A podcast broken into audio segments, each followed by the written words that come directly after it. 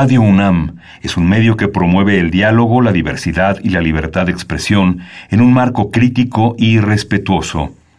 Los comentarios expresados a lo largo de su programación reflejan la opinión de quien los emite, mas no de la radiodifusora. Radio UNAM presenta Primer Movimiento. El mundo desde la universidad.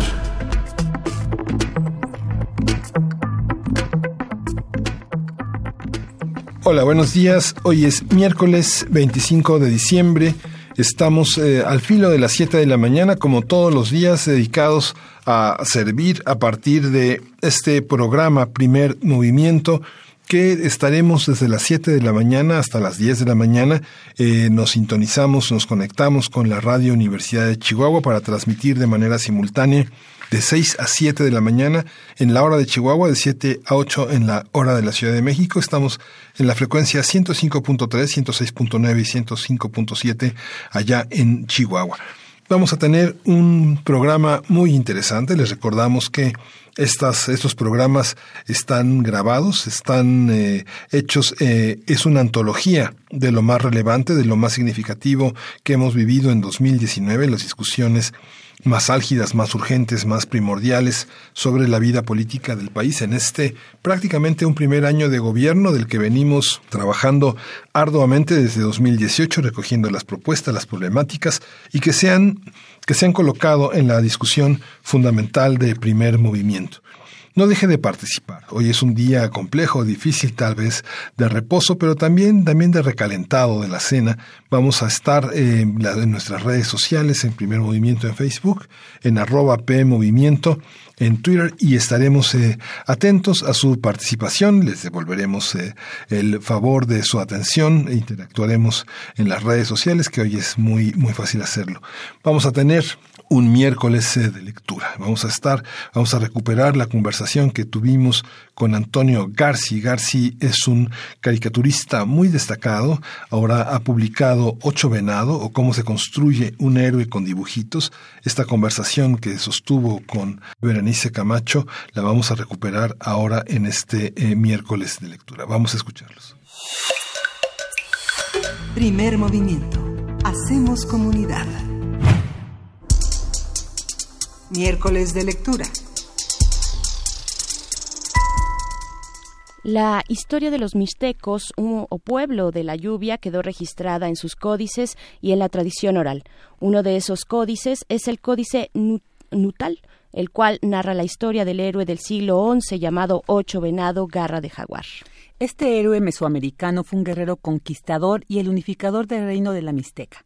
Su vida estuvo llena de eventos sorprendentes y de naturaleza humana, las cuales podremos leer en el libro La increíble historia de Ocho Venado Garra de Jaguar, conquistador del fin del mundo. Este libro, publicado por la editorial Grijalbo, es el resultado de la interpretación de los códices Nutal, Becker eh, I y el códice Botley que hicieron eh, al caricaturista Antonio Garci y su esposa Zitlari Bayardí, eh, quien es traductora de náhuatl y autora de textos de divulgación de las culturas azteca y mayas.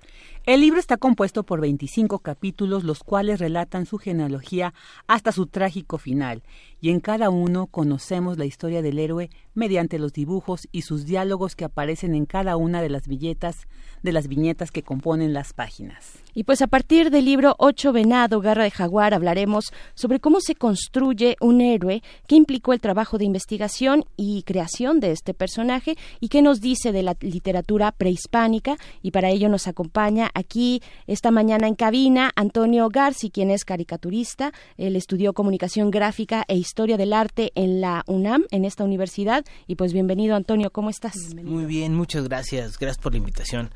Mira, Ocho Venado Garra de Jaguar es una epopeya, es una mm. gran historia de un héroe que tiene un montón de retos en su camino, un montón de hazañas que debe de realizar y en cada una de estas pruebas a las que seré sometido crece y se transforma de muchas maneras, incluso este parte de su evolución es que se vuelve un nahual, un gran sacerdote y, y adquiere poderes mágicos, ¿no? Puede transformarse en animal, puede transformarse en, en elemento, puede controlar también objetos, eh, en fin, tiene poderes.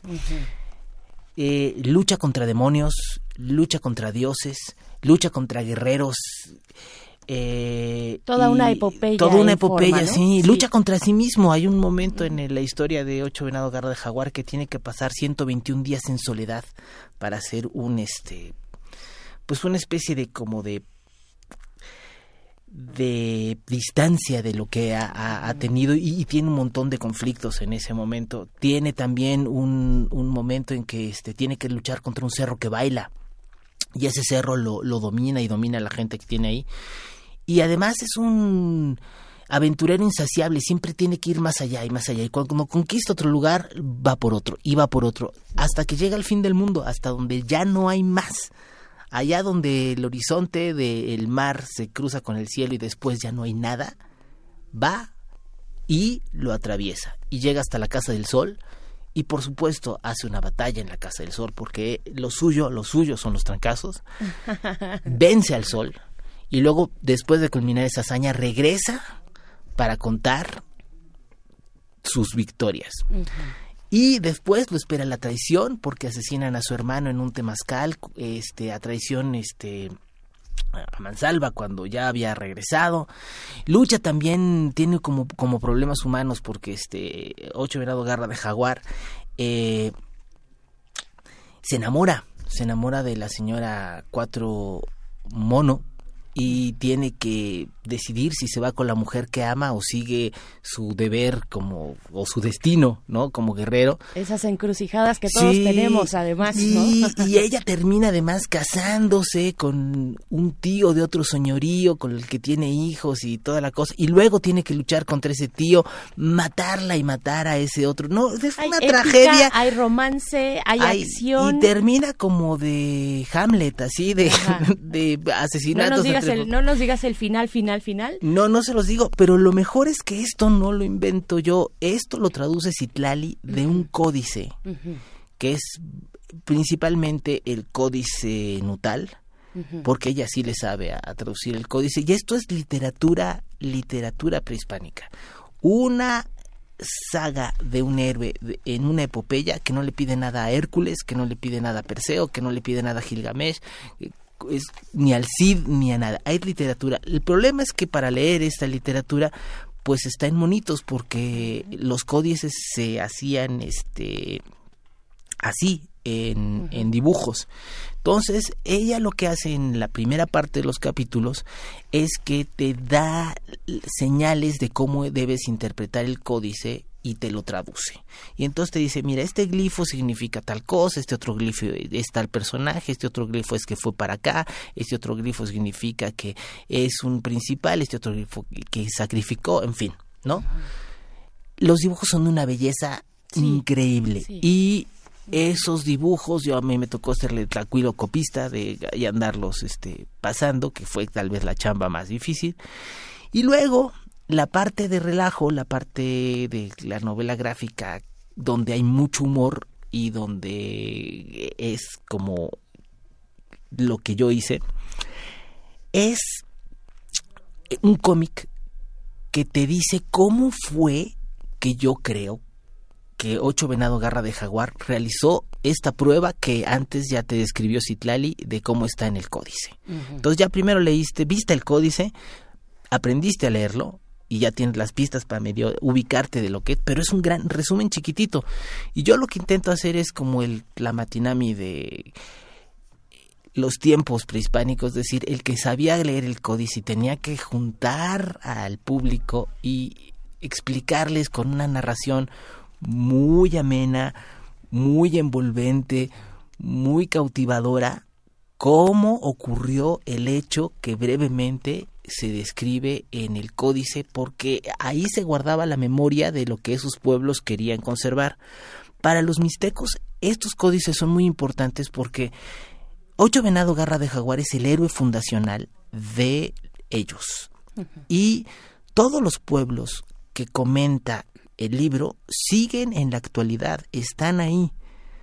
Y desde Tilantongo, él comienza a ser su gran señorío hace las fronteras de lo que es la actual Mixteca Y para ellos es muy importante porque esto les legitima que tal lugar es mixteco porque ocho venado garra de jaguar pasó por aquí y lo conquistó.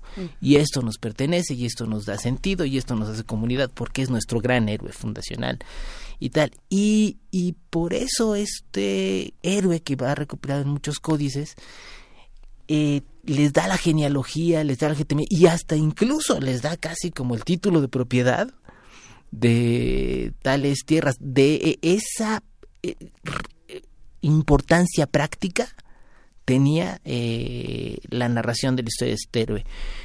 Estos son de los poquísimos códices prehispánicos que quedan. Y, y tiene esta historia de epopeyas fantástica que te juro que debe estar insertada en la literatura universal.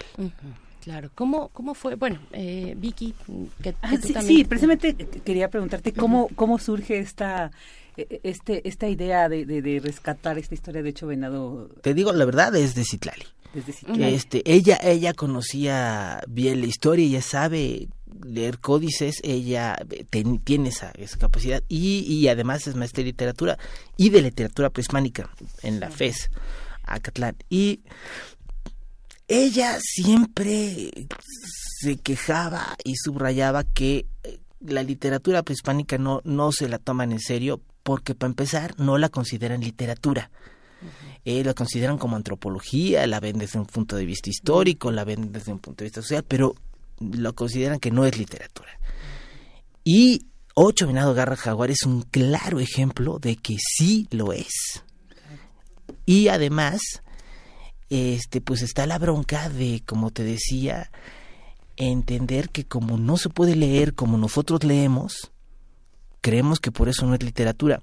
Y te voy a poner un ejemplo de el error de, de, esta perspectiva. Si leyéramos chino, que el chino está en ideogramas, que está a la mitad entre el alfabeto fonético que usamos en caracteres latinos nosotros y el pictograma o, de, de plano los dibujos tipo códice, todo esto, los jeroglíficos, Resulta que cuando tú quieres escribir que es un hombre, haces una especie de, de, triángulo con una rayita que lo atraviesa y entonces es la figura de un hombre. Sin embargo, si la, el rayito que atraviesa este triángulo que, que, te, que te estoy comentando es muy hacia arriba, tú lo estás viendo como desde abajo, es decir, tienes una perspectiva de que es grande. Entonces eso ya no significa hombre, significa alto, significa gigante, significa enorme, significa, tiene muchas posibles eh, acepciones y esas eh, definiciones las tiene que terminar el lector. Él es el que hace la interpretación de si quisiste decir gigante, si quisiste decir grande, si quisiste decir enorme, si quisiste decir coloso. Eso es este ya un asunto tuyo. En el caso de los glifos del jeroglífico, digo del, del códice, de todos los dibujos, pasa algo muy parecido. Vemos que el héroe está sacrificando dos venados, vemos que baja el dios en ese momento a saludarle y a decirle, vemos que hay un tlacuache que también le está hablando y le está diciendo cosas y después sigue su siguiente prueba. Pero todo eso a la hora de contarlo, tienes que darle una interpretación y un y una forma de, de, cómo se hizo. por ejemplo, hay el momento en que te dice ocho venado garra de jaguar pasó 121 días solo en tal lugar, después de tal conquista y tal otra, y después vemos en el siguiente glifo que salió eh, crecido, que después de esa enorme soledad que probó, evoluciona. ¿Y qué pasó ahí? Esa es la parte donde yo, yo le entro. Este, ¿Cómo, es esa, esa parte con la que tú, tú, nos comentas? Bueno, y es Citlali, digamos, la que está detrás de esta investigación. Le mandamos un saludo si es que nos está escuchando.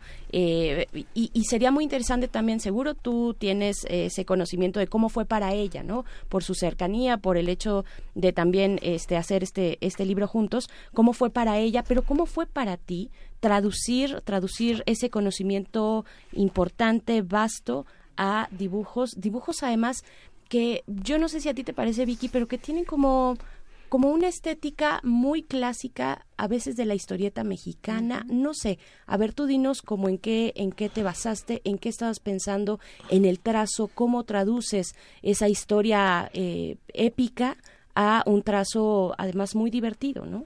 Pues mira, primero eh, para mí fue muy sencillo porque este la historia de Ocho Venado Garra Jaguar, el guion, ya estaba hecho y es sensacional. Ya tenías una historia de un héroe que eh, en cada momento tiene una aventura y una aventura muy padre. Entonces, de ahí ya tenía un, una parte ganada importantísima. Y yo siempre en todos los libros que hago, creo que los libros deben de ser un gran juguete, que deben de ser un objeto con la que la gente se divierta mucho, se entretenga mucho y se lo pueda pasar siempre a otra persona y que se divierta también con él. Independientemente si te educan, si te sirven. Lo primero que para mí debe de lograr un libro que yo haga es que tenga eso. Si además te da todo lo otro, yo lo veo como un efecto secundario, un daño colateral, este, y es algo por lo que le pido disculpa a los lectores porque fue algo que yo jamás, jamás quise, pero en este caso, este, pues, estaba la parte de Citlali, que sí es una parte rigurosamente académica, realmente de una persona que está especializada en esto que dice, y había que cuidar mucho que la parte del códice fuera puntual. Y eso lo hizo espléndidamente. Y mi parte otra, el cómic, la novela gráfica, donde yo te narro los detalles de cada capítulo que resume Citlali de lo que le ocurrió a este héroe. Ese sí es cotorreo, este, y, y, la idea es que sea muy chistoso y que... Sí, porque es cómico, ¿no? Sí, exactamente, tiene humor en, en, todo el, el, asunto, aunque le pasan cosas muy terribles al, al personaje porque tiene así aventuras que son trágicas. Es, mi, mi, mi visión es contarlo con humor. Claro, y a, mí lo que me gustó de esta, de esta novela gráfica, la increíble historia de Ocho Venado Garra Jaguar, es que es este tejido literario, histórico, iconográfico. Al principio de cada capítulo viene ¿no? esta descripción, estos códices. Viene el códice. Y, entonces, cuando ya tú sabes seguramente como lector, que cuando veas algún códice, este, incluso las estelas mayas, ¿no? O sea, que ya vas a tener otro conocimiento y vas a tener otro referente para entender más precisamente esta cultura. Eso se me hace súper rico. Y le decía a Bere que ayer se acercó mi hijo mientras lo, lo leía y entonces le llamó la atención inmediatamente los dibujitos, ¿no? Le platiqué lo que decía, nos reímos, ¿no? Entonces se me hizo muy atractiva esta forma lúdica también, ¿no? Esta forma, digamos, tan accesible a esta a estas culturas, ¿no? Que a veces justo por esta forma eh, pues distinta no de representarnos como tú bien decías esta literatura que a veces no la concebíamos como tal pero que se nos presente ahora de esta manera más accesible pues es maravilloso. O sea tenemos que tenemos que leer Ocho Venado Garra de Jaguar porque ah, nos va a vislumbrar de otra manera estas culturas mágicas que, bueno, justo hoy que, que estamos pues despidiendo a don León Portilla, creo que, híjole, muy pertinente, ¿no? Seguir en este legado, en esta visión de rescatar estas culturas eh, prehispánicas para, pues, seguir, seguir reconociéndonos, ¿no? Así es, y una forma también de difundir, de divulgar eh, los orígenes de la cultura eh, prehispánica. eso es algo que siempre dijo Citlali, que dice que el problema de la literatura prehispánica es que de entrada no tiene ninguna difusión. Y para acabarla de fregar, la perspectiva en la que está no es de literatura. Es de antropología, es de historia, es pero no no tiene ese ese nivel. Y Ocho Venados Garra de Jaguar demuestra que la literatura que se hacía en México desde antes de que llegaran los españoles ya era literatura y puede insertarse en la literatura del mundo como te juro, como los relatos de Hércules, como Odiseo, como el libro de los muertos de los egipcios. ¿En qué, en qué referentes de la literatura universal piensas tú cuando hablas de ocho de Ahí, ahí, ahí, en la literatura universal de todos los tiempos y que ya se hacía literatura desde antes de que escribiéramos en español en este país. Y, y de verdad Yo creo que yo estoy muy contento por el resultado de, de Ocho Venados Garra de Jaguar porque creo que es un cruce muy original, no lo hay. Porque justamente se juntaron dos visiones que eh, son diferentes. Y así como los mexicanos somos algo diferentes porque juntaron dos pueblos que no, no se habían conocido nunca en la vida y hicieron algo nuevo, que somos nosotros los mestizos mexicanos, que somos otra cosa y que juntaron esas dos formas. ¿Cuál matrimonio Creo que, arreglado. tal cual. Que no se conocían. Tal cual. Ocurrió felizmente con este libro lo mismo. Dos formas de entender y de, y de ver. Nos juntamos para hacer un mismo proyecto y salió algo que, yo espero que le pueda dar una gran difusión por el formato que tiene y por lo que está cotorro y porque es una novela gráfica y porque tiene todos esos valores. Y por la visión de Citlali sobre la literatura prehispánica que yo creo que esto es un, una prueba contundente de que es literatura se hacía desde el siglo XI y está escrita en códices. Y además también eh, contiene frases no filosóficas muy interesantes que también nos permiten ver como este ejercicio, este del el miedo a la muerte se debe al miedo a la vida. Un hombre que vive plenamente está preparado para morir en cualquier momento. Entonces eso también nos refleja como toda esta este carácter no de los guerreros que tenían este esta sagacidad, este ímpetu, esta, no sé... Mira, e, es que también pasaba algo con este tipo de héroes. Igual que Odiseo, es una historia que le sirve a los jóvenes para crecer. Y donde les dicen a través del cuento de Odiseo un montón de tips para la vida que les van a servir para que cuando sean mayores sepan lo bueno. bueno. De entrada, por ejemplo, hay un momento que yo me acuerdo mucho, que cuando este regresa Odiseo a, su isla, ahí a, Ítaca, este, como se regresa todo andrajoso, puesto y tal y después este resulta que se baña y se asea y toda la cosa y uy lo, lo descubre ah sí era él y además incluso su esposo solo el perro lo reconoce no porque bueno pues los perros te huelen siempre a lo que hueles y, por ahí se enteran no ven con la nariz. Pero este resulta que era un hombre hermoso puesto y tal. Le están diciendo a los chamacos muchacho báñate chamaco, aséate, rasúrate, quieres verte bien, quieres verte como persona, parecer ser humano, sé limpio. Un montón de, y así como eso, les daban este, formas de conducta y de vida. Eh,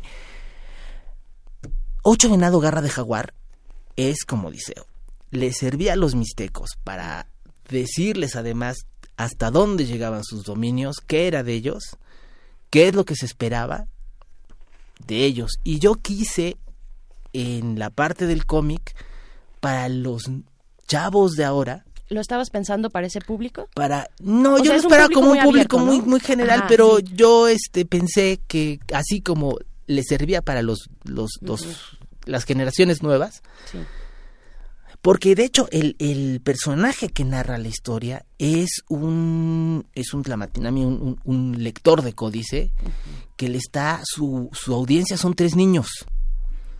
Que, que, son tres niños mixtecos que les tiene que en una noche, en una fogata, contar la historia del gran héroe que les va a servir para enterarse de, de la grandeza de la nación mixteca y de paso tiene que pues, formarlos con ciertas ideas de, de valores del mundo que les cree que les pueden ser útiles.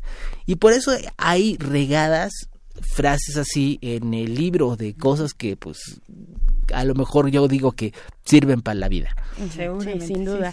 y, y, además es una beta que, que ¿Cómo, ¿Cómo es posible que lleguemos al siglo XXI sin haber explorado esta beta de los recursos, pues, eh, de, de, conocimiento de la vida, de sabiduría, de la cultura, que no se hayan plasmado en la novela gráfica, en el cómic? Al principio yo te escuchaba hablar con e, esta cuestión de cuando haces referencia a los códices y su explicación, pues yo pensaba en el manga, ¿no? Pensaba en la historieta japonesa, que también tiene algunos recursos por el estilo cuando son, eh, cuando es un manga eh, más que que, que mm, tiene que hablar de tradiciones, ¿no? De tradiciones tan antiguas, de pronto hay unos recuadros donde también te explican, ¿no? Y pensaba, bueno, ¿por qué no hemos cubierto esa beta por parte de la historieta mexicana que tiene una tradición increíble, ¿no? Que tiene una tradición que fue muy arraigada durante el siglo pasado, que ahora se diluyó, pero que, que no hemos eh, explorado por ahí, ¿no?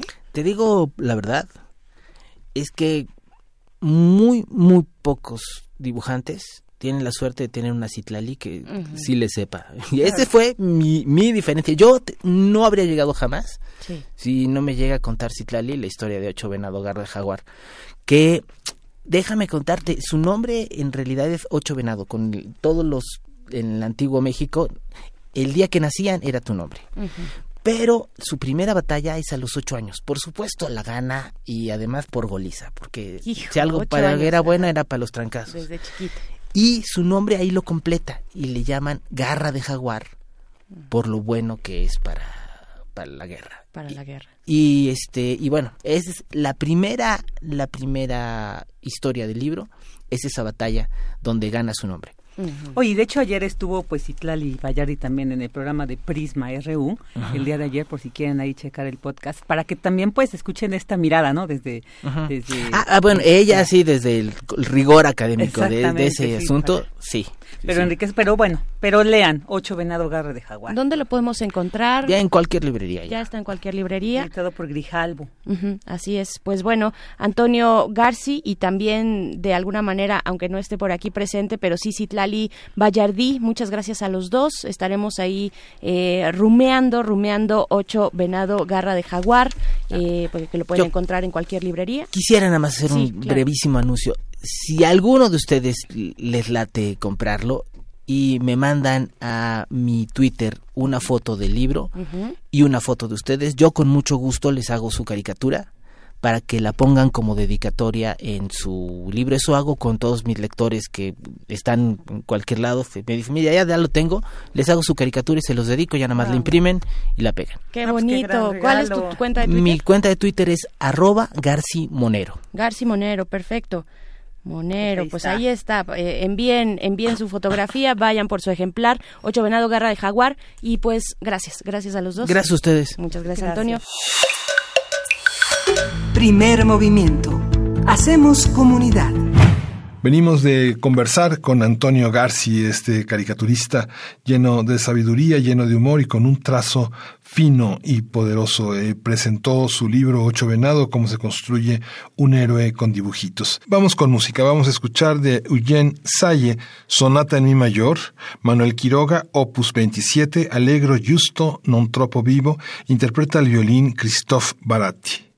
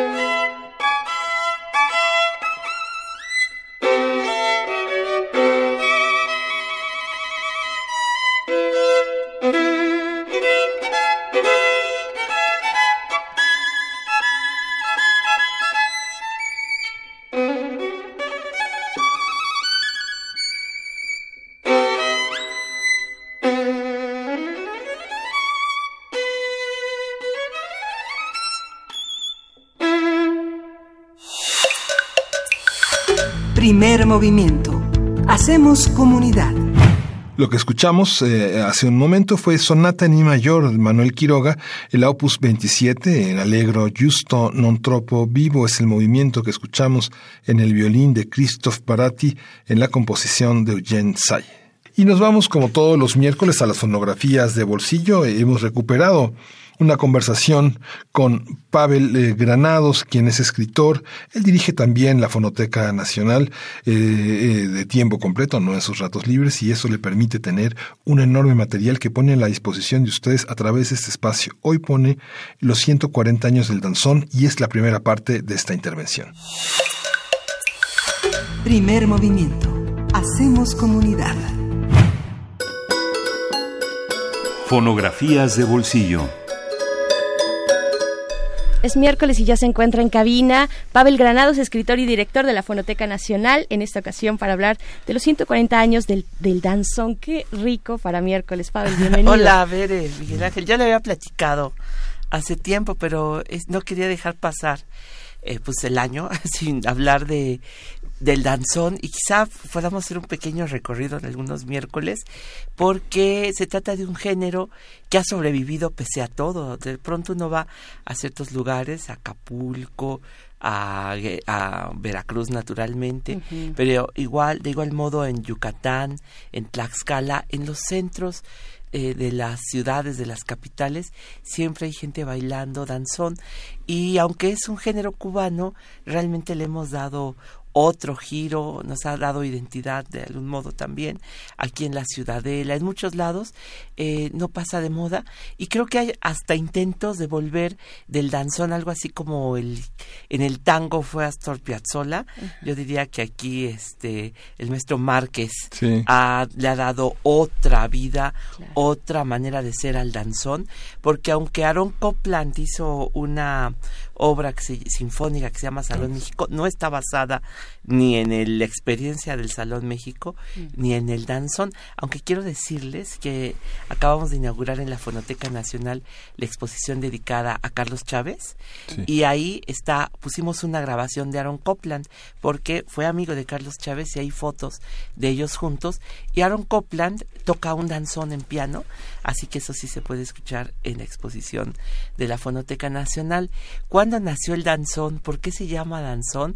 No tiene tanto misterio, pero sí tiene mucha historia porque eh, hay que pensar que todo el Caribe es una región geográfica en donde se dispersaron varias maneras, varias culturas, que fue pues la holandesa, la francesa, la inglesa, la española, y al mismo tiempo convivieron bueno, con el sustrato indígena de esa zona, pero con los negros que venían de vivir, algunos como reyes en su natal África y que vinieron a ser aquí traficados como esclavos.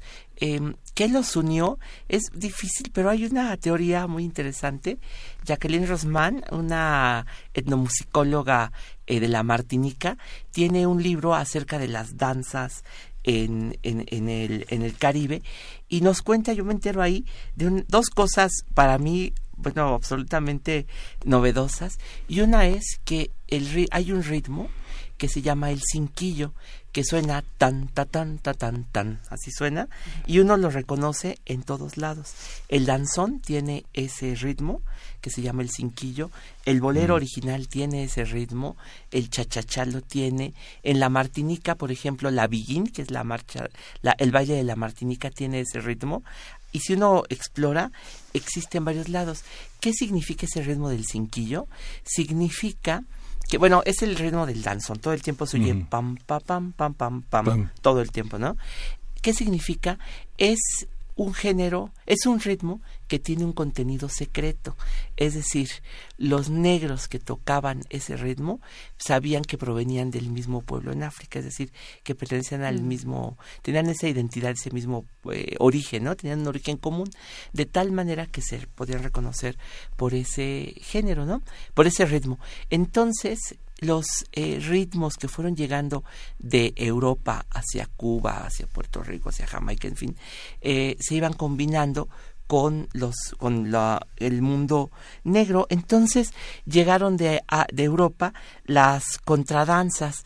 Contradanzas en realidad así se les decía en Francia a una forma de un baile que venía en realidad de Inglaterra, que era conocido como country dance, eh, no, no contradanza, sino country, dance, ¿no? Como, entonces era una, esas danzas urbanas que en realidad se bailaban como cuadrillas, es decir, no sé si vieron la película, la, sí, la vieron, este, la danza de los vampiros de Polanski, los vampiros bailan eh, cuadrillas, es decir, eh, no bailan en parejas, sino que bailan con figuras y van muchos haciendo como figuras entre todos. Se ensayaba antes de los bailes naturalmente en las fiestas, ¿no? Y el como ya cuando se bailaron en parejas, la pareja, esa es la otra cosa que descubrí en el libro de Jacqueline Rosman, que dice ella que las, los bailes de parejas se llamaban bailes sansimonianos, es decir, que eran bailes que inventó San Simón, los bailes obreros son los primeros en bailar en parejas. Entonces, el baile en parejas inició primero con el vals, pero fue llegando a América posteriormente. Bueno, todo esto para decirles que las mezclas de la country dance dieron la contradanza, la contradance, después llegó a América como la contradanza, después como danza habanera, que ya tenía elementos negros, y que dieron una canción como esta de La Paloma, cuando salí de La Habana, válgame Dios, y después eh, que la cantó, por cierto, Eugenia León hace unos días en el Zócalo.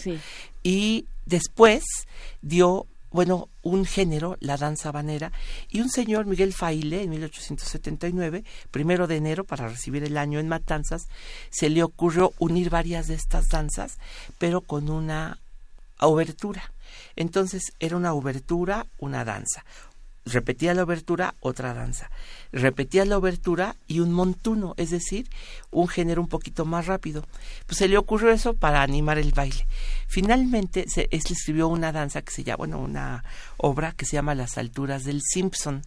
Y entonces lo presentó y lo, la gente, los bailadores de ese día en un lugar muy elegante de la ciudad de Matanzas, pues se emocionaron muchísimo y le dijeron, ¿qué es eso? Pues bueno, pues una danza. Y alguien de los bailadores dijo, Failde, eso no es una danza, es un danzón. Mm. Y entonces así le quedó el nombre a este género, pues que en este año cumple 140 años. ¿Cuándo se grabó el primer danzón? quién sabe. Pero desde el principio, desde 1879 para acá, ha habido una característica del danzón y es que los géneros populares, las canciones que se ponían de moda, las convertían en danzón. Desde 1905 6, ya por ejemplo Regoleto lo hicieron de danzón. Eh, Agustín Lara hacía sus danzones de Lara, por ejemplo, con su orquesta, sus éxitos los convertía en danzón. Entonces, en el Salón México, en el Salón Riviera, en el Salón Colonia, los éxitos de canciones populares se convertían en danzón. Y fíjense que, por ejemplo, hubo danzones de Lara, ya y ahora las danzoneras tocan danzones de Lora. Hasta Alex Lora, sus canciones las ha convertido en danzones. De, de pronto Lara lo escucha. Ajá, lo las escucha de pronto así, ¿no? Entonces, hay pues todo un, una pues una tradición enorme que además quiero decir otra cosa que originalmente los danzones se tocaban en charangas ¿qué es eso de una charanga?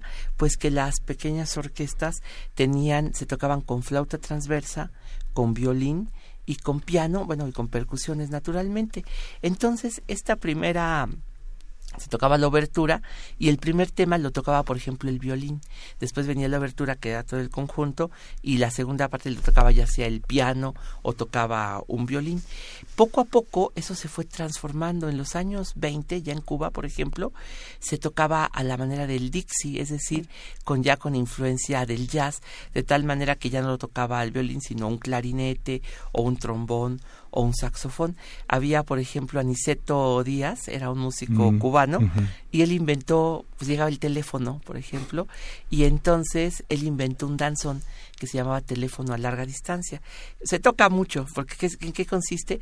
En que de pronto está tocando la orquesta y incluso cuando lo tocan las sinfónicas, de repente se oye una trompeta en otro lado, el trompetista se sale del, de, la orquesta. de la orquesta y se va por ahí a otro lado de la sala o del salón de baile y el tema con la trompeta se escucha a lo lejos. Ese fue la llegada del teléfono, bueno, de la, larga distancia. Y hace un solo, y es lo que llamamos en los salones el danzón floreado. El danzón floreado. Que es abierto y que es a larga distancia también. Y sabes también otro, hay muchas cosas, hay muchos secretos como este que tú dices, Miguel Ángel. Hay otro, por ejemplo, que las los compases se cuentan.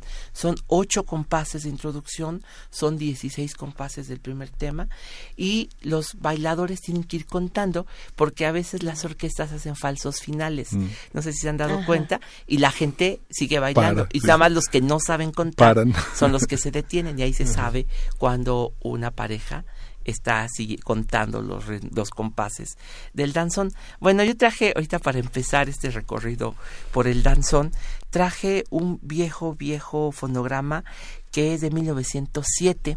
Como les decía, que los, em, que los danzones adaptaban eh, canciones de moda.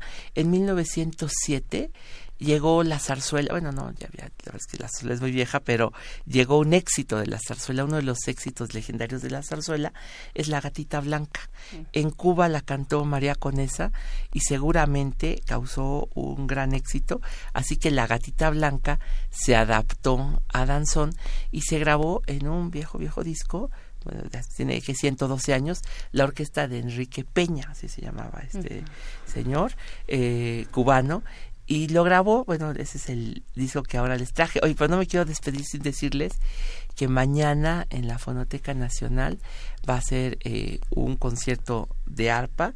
Eh, Baltasar Juárez, arpista de la Orquesta Sinfónica Nacional, va a dar un concierto de arpa y el viernes vamos a tener los tamborileros de Tierra Caliente de fiesta en la Fonoteca Nacional.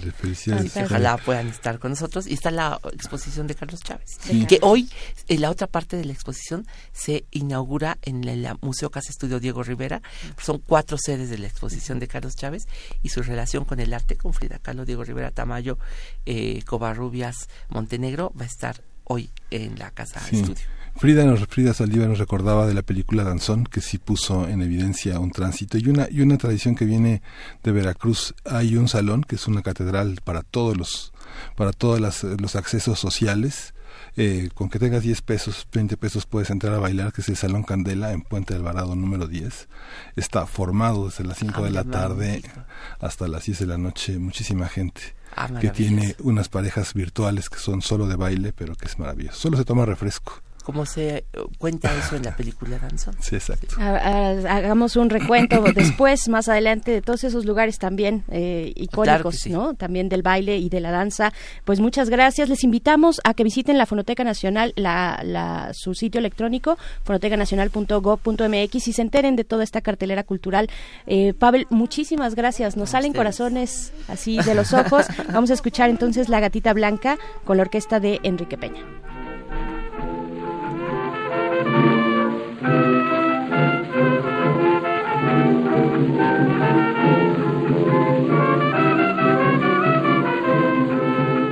con esto también nos despedimos de la Radio Universidad de Chihuahua. Nos encontramos el día de mañana.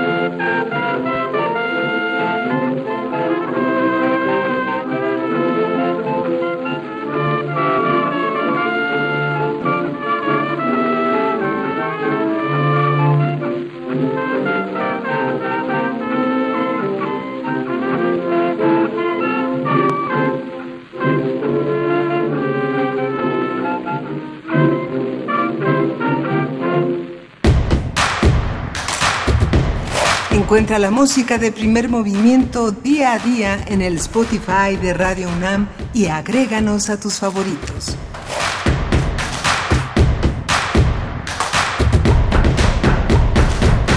Pues eh, ya escuchamos, recordar es vivir y recordar también es entender, entender desde la perspectiva del presente, las emociones y las certezas del pasado. El danzón forma parte de nuestro pasado y en estos 140 años del danzón en los que Pavel Granados reflexiona, vale la pena continuar esta reflexión, esta primera parte que le hemos presentado aquí en primer movimiento.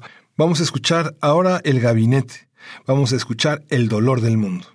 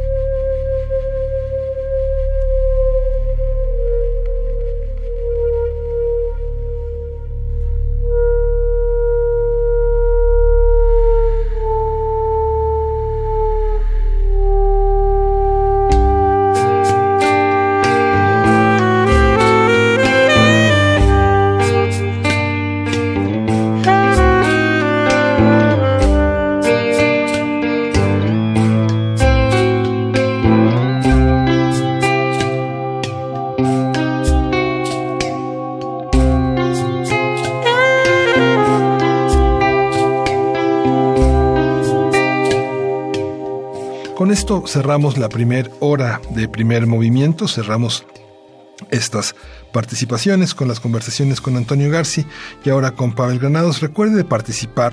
Eh, estamos eh, en las redes sociales, en Primer Movimiento en Facebook, en arroba P Movimiento en Twitter. Estamos a su disposición. Hagamos comunidad. No nos quedemos solos en este fin de año que tantas cosas hay que comentar, tantas cosas hay que recordar. Le damos eh, la despedida a nuestros compañeros, a nuestros amigos de la Radio Universidad de Chihuahua.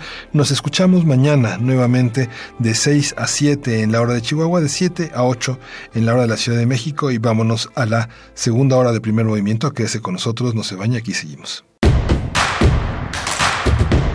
Síguenos en redes sociales. Encuéntranos en Facebook como Primer Movimiento y en Twitter como arroba PMovimiento. Hagamos comunidad.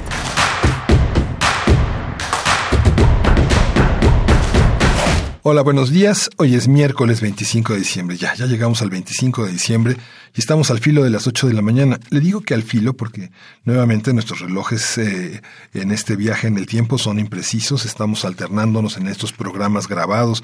Berenice Camacho y Miguel Ángel Camacho, su servidor, en esta programación, en esta edición que nuestro equipo de producción ha propuesto como antología, como una guía de lectura del 2019, cuáles son los principales temas, cuáles son las conversaciones más interesantes y apasionadas e inteligentes sobre los temas que nuestros investigadores, nuestros hombres de la universidad proponen como una manera de entender lo que estamos pasando. En esta segunda hora de primer movimiento vamos a tener la condonación de impuestos eh, por sí, porque sí, porque no es un tema que ha tenido una enorme atención que viene de administraciones anteriores donde hubo una gran polémica sobre a quienes se les condonaba y a quienes no. Vamos a conversar con Iván Benumea, él es investigador y abogado del área de justicia fiscal en Fundar, este centro de análisis e investigación, y vale mucho la pena recuperar esta, esta conversación que sostuvimos en agosto de este año sobre este tema de los impuestos. Primer movimiento. Hacemos comunidad. Nota Nacional. El presidente Andrés Manuel López Obrador envió al Congreso mexicano las iniciativas de reforma constitucional para eliminar las condonaciones y exenciones de impuestos. De acuerdo con los datos oficiales, en los últimos dos sexenios fueron condonados 40.902 millones de pesos a solo 153.530 contribuyentes. López Obrador ha señalado que la condonación de impuestos se ha distorsionado en los últimos sexenios, generando un quebranto en los ingresos del Estado y desequilibrios en la carga fiscal en detrimento de los contribuyentes cumplidos. Haremos un análisis de la condonación de impuestos como política económica fiscal eh, sobre qué argumentos se sostiene y en qué ha fallado, así como las características de la ley propuesta por el presidente.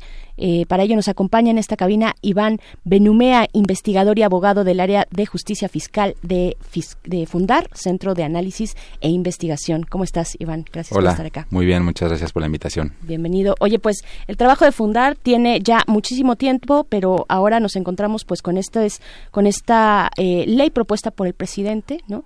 Pero hablemos, vayamos un poquito más atrás. ¿Qué es lo que ustedes han rastreado desde esta, eh, desde el área de justicia fiscal? Repito, muchísimo tiempo que se han abocado a descubrir este y otros hallazgos también que pueden ser eh, curiosos al menos, por decirlo menos, ¿no? Eh, en, temas periodísticos, digamos, ¿no? Ya la autoridad sabrá, pero ¿qué es lo que han venido encontrando en tema de condonación? Claro, en, Fundar hemos investigado por qué se realizan este, estas condonaciones o se realizaban y cómo se implementaron, cuáles fueron sus, sus resultados finales. En 2016 publicamos un estudio donde revelábamos eh, la alta concentración de, los montos eh, eh, de las condonaciones en muy pocos contribuyentes. Y esta concentración de los beneficios, o sea, el hecho de que del monto global 50 personas se lleven la mitad de todos los beneficios, sucedió en 2007 y 2013, los primeros años de gobierno de, Enrique, de Felipe Calderón y Enrique Peña Nieto. Y en los primeros años de gobierno lo que venía sucediendo, con este sexenio no fue así, eh, los, los, legisladores, no solamente el Poder Ejecutivo, los legisladores aprobaban un, una amnistía fiscal o sea, permitían que los contribuyentes no pagaran impuestos y eso lo hacían bajo justificaciones muy amplias que no encontraban eh, sustento en la realidad. Eran justificaciones como apoyo a las familias, apoyo a la economía nacional, desarrollo de la, de la industria, en fin, eh, y al final del día, en lugar de que las, de las, de que las familias fueran eh, realmente apoyadas, de que la industria mejorara, lo que sucedió es que estos perdones de impuestos se fueron a grandes bancos, a grandes corporativos, a las personas que controlan el, el PIB nacional y lo peor de todo es que se, dio sin, sin justificación alguna. Y algo muy grave de estas condenaciones es que, por lo menos en 2007 y 2013, en ese periodo de seis años, hubo grandes contribuyentes que no pagaron impuestos durante seis años, que el SAT no intentó fiscalizar. O sea, el SAT tuvo oportunidad de cobrar impuestos durante estos seis años, pero eh, no lo hizo. Entonces lo que sucedió es que estos 15 grandes contribuyentes, de los cuales no, no sabemos con exactitud quiénes son, pero nos podemos imaginar. Eh, al final del día, estos 15 grandes contribuyentes no pagaron impuestos siete años porque el SAT no intentó fiscalizarlos y a pesar de eso, eh, eh, los legisladores aprobaron una amnistía fiscal que los terminó perdonándoles los impuestos que nunca pudieron cobrarles y que nunca quisieron cobrarles. esta, esta iniciativa de reforma constitucional no, no es una ley, es una iniciativa de reforma constitucional. Plantea la condonación de impuestos eh, eh, y ordena a los estados que eh, en un año, en el plazo de un año, modifiquen sus leyes internas para que también prohíban la, condonación de impuestos. Sí, esta, esta, visión, digamos, el Código Fiscal, hablábamos fuera del aire, es de 1981, ¿no? Y, y tiene dos figuras, una es la condonación y una es la exención. ¿Cómo, cómo rastrear estas, estas rutas? Dices que no se puede saber quiénes son los que fueron eh, privilegiados con la, con, la, con la condonación y con la exención. Tenemos la cifra de 153 mil casos de, de, condonación, pero también hay una parte en la que la ley tiene una, una manera en la que eh, se caducan, caducan las deudas impositivas. Se les deja pasar y, y, automáticamente ya no se pueden volver a cobrar. ¿Cómo, ¿Cómo funciona esto? Si un poco nos aclararías quiénes pueden estar exentos y quiénes son susceptibles de ser eh, condonados y cómo funciona esta, este tema de la caducidad de la deuda. Claro, eh, la exención es diferente a la condonación de impuestos porque en la exención solamente no no se cobra algo que eh, debería cobrarse, pero se da bajo una justificación de política social. Por ejemplo, eh, los aguinaldos son ingresos exentos, perdón si empiezo en tecnicismos, pero eh, los aguinaldos que reciben las personas hasta cierto monto no pagan impuestos, entonces son ingresos exentos. Y aunque la Constitución prohíbe también las exenciones de impuestos, remite a las leyes secundarias. Mm. De ahí que la ley de impuestos sobre la renta, mm. el código fiscal comienzan a regular una serie de posibilidades en que las personas pueden estar exentas de pagar impuestos. O sea que no se genera el impuesto porque una ley me lo dice, digamos, por decirlo así, este, muy, muy, eh, en términos muy, muy comunes. La condonación es distinta porque se genera una deuda fiscal, se genera un impuesto, el contribuyente tiene que pagarlo, pero por una decisión, decisión también de eh, política económica, como el apoyo a las familias o el desarrollo de la industria. E incluso puede haber una condonación cuando haya una crisis. En fin, hay como escenarios, este, muchos escenarios. Entonces el gobierno e incluso los legisladores deciden condonar impuestos que ya debían los contribuyentes e incluso aquellos que no le habían declarado al, fisco. Me explico. Una cosa es que el, el, fisco te determine una deuda, que analice tus, tus papeles y diga, ah, fíjate que no me pagaste impuestos en 2015, entonces tienes una deuda. Yo en 2018 decido condonártela y ahí termina el caso, ¿no? Porque es lo que no hay mucha regulación al respecto.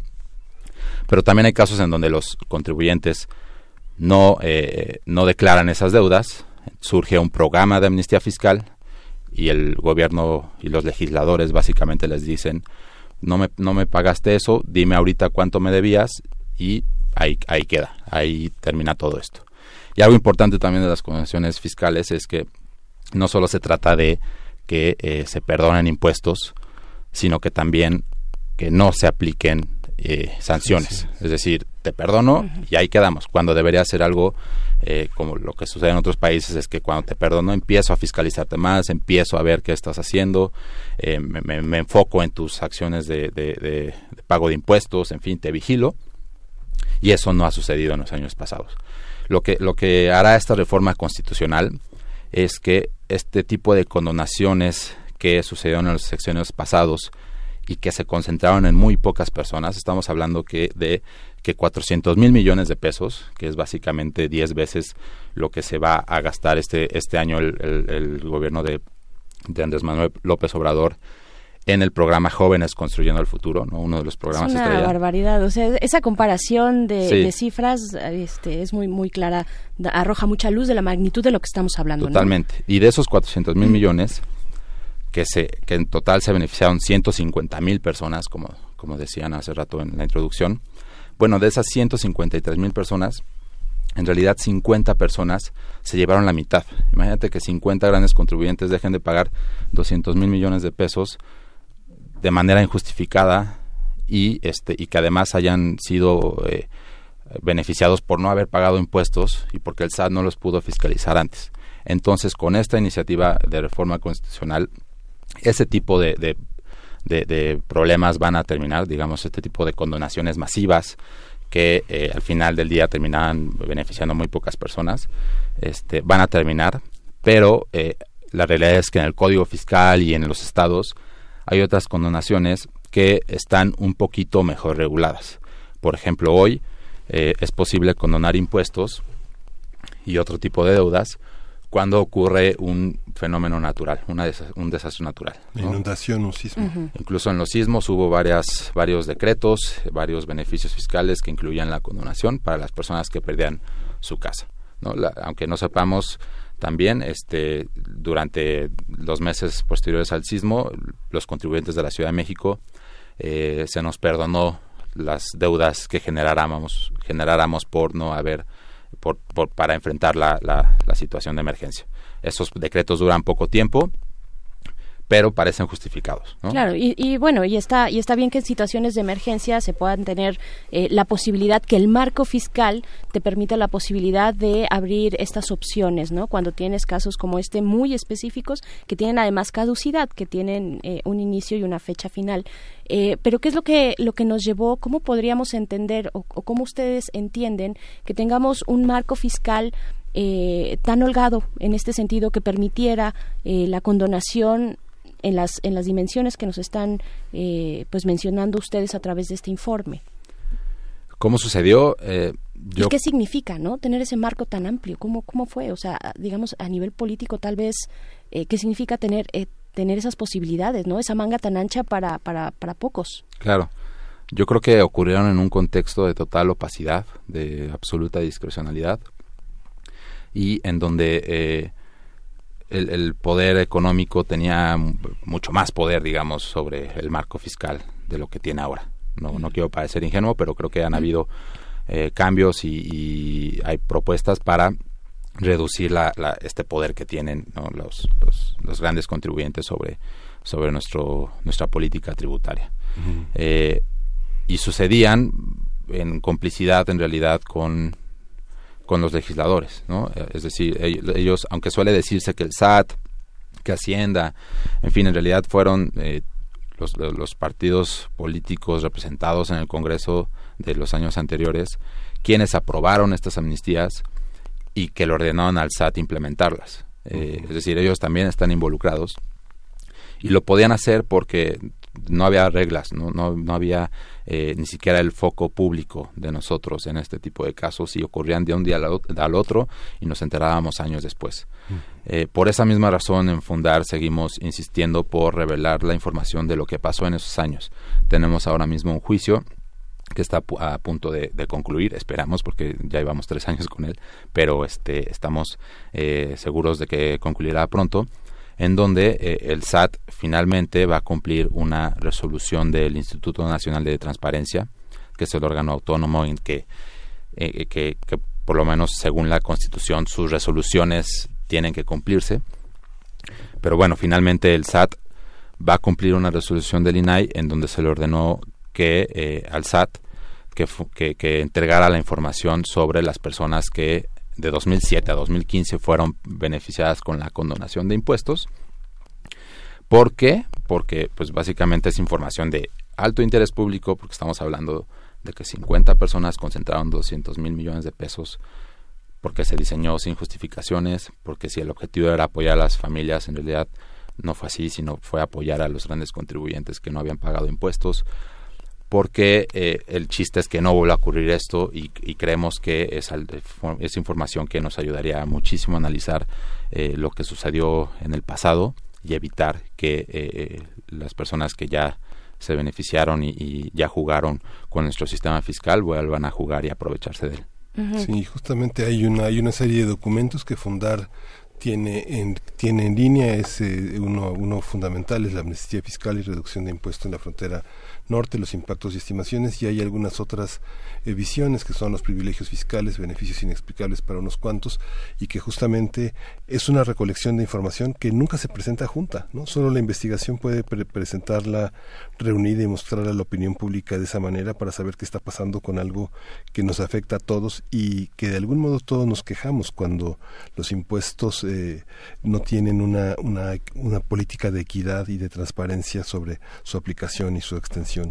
Sí, totalmente. Al final del día, eh, la condonación de impuestos a nivel federal como a nivel local, por ejemplo, el caso de predial, tenencia, ¿no? que son muy, son muy comunes a nivel estatal, por lo menos a mí me generan mucha indignación porque una persona que eh, día con día paga sus impuestos, que le preocupa pagar el predial, la tenencia, en fin, creo que hay aquí, en, general, la, la, ciudadanía está al tanto de sus, de sus impuestos surgen estos decretos, estas facilidades fiscales que eh, pues mandan un mensaje muy claro, que es no te preocupes si pagas impuestos o no, porque al final del día nosotros, papá gobierno, vamos a hacer algo para que no los pagues. Y algo muy interesante también de las condenaciones de impuestos es que eh, reflejan cómo pues los grandes contribuyentes de nuestro país dependen del papá gobierno, ¿no? es evidencia clara de que no me gusta el término papá gobierno, pero lo voy a usar para que, porque ya todos lo tenemos más claro, es, dependen del papá gobierno para continuar este, adquiriendo más ganancias, en fin, continuar desarrollando y concentrando las ganancias, en fin, este para mantener ese estatus, ¿no? También y, e incrementarlo. Además nunca va en el reparto de utilidades. Totalmente, es nosotros es los un derecho las personas con traje se, se quedan las utilidades y nunca se van para los trabajadores. Es un problema que ha venido creciendo en nuestro país. Entonces, las condonaciones son esa evidencia. Son como el poder político le da recursos al poder económico que de por sí ya concentra el poder político y mientras tanto hay otras personas que siguen diciendo en Twitter y en papers que el, los empresarios y los grandes, este, las grandes empresas no deberían tener algún tipo de intervención estatal porque eso perjudica nuestra economía. Son los pequeños Fobaproas de todos los días, ¿no? Exactamente. Eso fue un, caso, para mí es un caso parecido a un, Fobapro, a un Fobaproa, son miles de millones de pesos que se pueden haber destinado a la población. De hecho, hace no, hace no, no tanto leí que yo que tengo 30 años todavía me voy a tardar como 20 más en pagar el Fobaproa. Entonces, esto que pasó con los grandes contribuyentes este, me va a afectar también 20 años. ¿no? Entonces, por eso es una buena noticia que, la reforma constitucional se haya presentado. Todavía hay pendientes, todavía los legisladores deben de modificar el código fiscal para que ellos tampoco puedan hacer este, condonaciones tan amplias, sino solamente en casos de emergencia nacional o desastres naturales. Y también hay que revisar cómo, cómo se, se opera esto a nivel interno. Es decir, hoy mismo en la Ciudad de México tenemos un programa de condonación sobre predial tenencia. Sí, exacto. Este, pero en, muchos estados donde eh, eh, antes, no, ahora, ahora mismo no estoy muy enterado, pero en las administraciones pasadas estos decretos de condonaciones pasadas, de, condonaciones se, se, aplicaban año con año. Entonces es algo que también debe de, traducirse en cambios a nivel interno, este, y esperemos que así sea, porque es una política que implica perder recursos para el Estado, y dárselos a, las personas. El problema no es necesariamente que se lo den a las personas, sino que se lo den a los grandes contribuyentes que hacen algo dentro de sus planeaciones fiscales para esperarse a los decretos y en ese, entre tanto no pagar impuestos, ¿no? Entonces ese es el problema que hay que atender. Pues Iván, Iván Benumea, investigador y abogado del área de justicia fiscal de Fundar, estaremos pendientes, por supuesto, de cómo se vaya desarrollando el contexto político también de esta reforma constitucional que apuntaría tal vez a ordenar ya el tema fiscal, tanto se ha dicho, ¿no? Urge reformar eh, en temas fiscales en nuestro país y, y también de esta orden que da el INAI al SAT para transparentar. Entiendo que hay, hay un problema grande también cuando se trata de datos personales, ¿no? Que ustedes han tenido en su investigación cotidiana, pues esa, esa traba, porque por supuesto hay que proteger, pero también hay que evidenciar cuando se trata de un tema que afecta a, un nivel ya mucho más allá de, digamos, un circuito pequeño, ¿no? Sino que va más allá en la sociedad y pues te agradecemos mucho esta conversación. ustedes, muchas gracias por la conversación. Y pues bueno, ahí está la página de Fundar, las redes sociales de Fundar para que puedan observar con mayor detenimiento esta investigación y otras que se han hecho, como ya hemos dicho, a lo largo de los recientes años. Primer movimiento. Hacemos comunidad. La condonación de impuestos es un tema técnico, es un tema complejo que no depende únicamente de la voluntad del Ejecutivo, quien renunció a esa posibilidad de condonar los impuestos, una, una, facultad extrema a la que renunció el presidente de, la República. Tuvimos el comentario, la explicación eh, de eh, Iván Benumea, quien es investigador y abogado del área de justicia fiscal en Fundar, quien nos ha explicado ampliamente en qué consiste algo que es un instrumento pues meramente técnico, pero que también está en el marco de la voluntad política. Iván Benumea pertenece al Centro de Análisis e Investigación de Fundar. Hoy en la nota internacional tenemos a Guatemala como protagonista de nuestras indagaciones. Eh, Guatemala y su resultado electoral en esto, ¿qué se espera de la sociedad civil en este país que ha tenido lados convulsos, lados muy complejos en este corredor centroamericano? Vamos a conversar con Manfredo Marroquín. Él es politólogo, analista y activista anticorrupción, es un experto en el tema de Centroamérica y sobre todo de Guatemala, que ha vivido de cerca todo este proceso que ha dado como resultado una participación enorme en las urnas eh, guatemaltecas. Vamos con él. Primer movimiento. Hacemos comunidad. Nota Internacional. Con el 58% de los votos y con una participación menor al 40%, el conservador Alejandro Yamatei ganó las elecciones presidenciales de Guatemala que se celebraron el domingo pasado. En declaraciones recientes, el mandatario electo ha confirmado que no extenderá la presidencia de la Comisión Internacional contra la Impunidad en Guatemala, la CICIG, un organismo auspiciado por Naciones Unidas que contribuyó al combate de la corrupción en esa nación. Algunas organizaciones de la sociedad civil se han manifestado preocupadas por el futuro en la lucha contra la corrupción y tienen confianza en la independencia del Ministerio Público para seguir adelante con este tema. Así es, cabe recordar que en 2015 una serie de manifestaciones en las calles de Guatemala provocaron la renuncia del presidente Otto, Otto, Pérez Molina y la ex vicepresidenta Roxana Baldetti, involucrados en una red de corrupción. Las protestas ciudadanas también impidieron la modificación de leyes para perdonar actos de corrupción y delitos de guerra. También evitaron la expulsión de la CICIG en septiembre del año pasado. A partir de los resultados de la segunda vuelta electoral y la definitiva en Guatemala, hablaremos sobre lo que anticipa la sociedad civil en este gobierno y lo que se espera para la región. Nos acompaña en la línea Manfredo Marroquín, politólogo, analista y activista anticorrupción. ¿Cómo estás, Manfredo? Muy buenos días. Bienvenido. Buenos días, un gran gusto estar en el programa.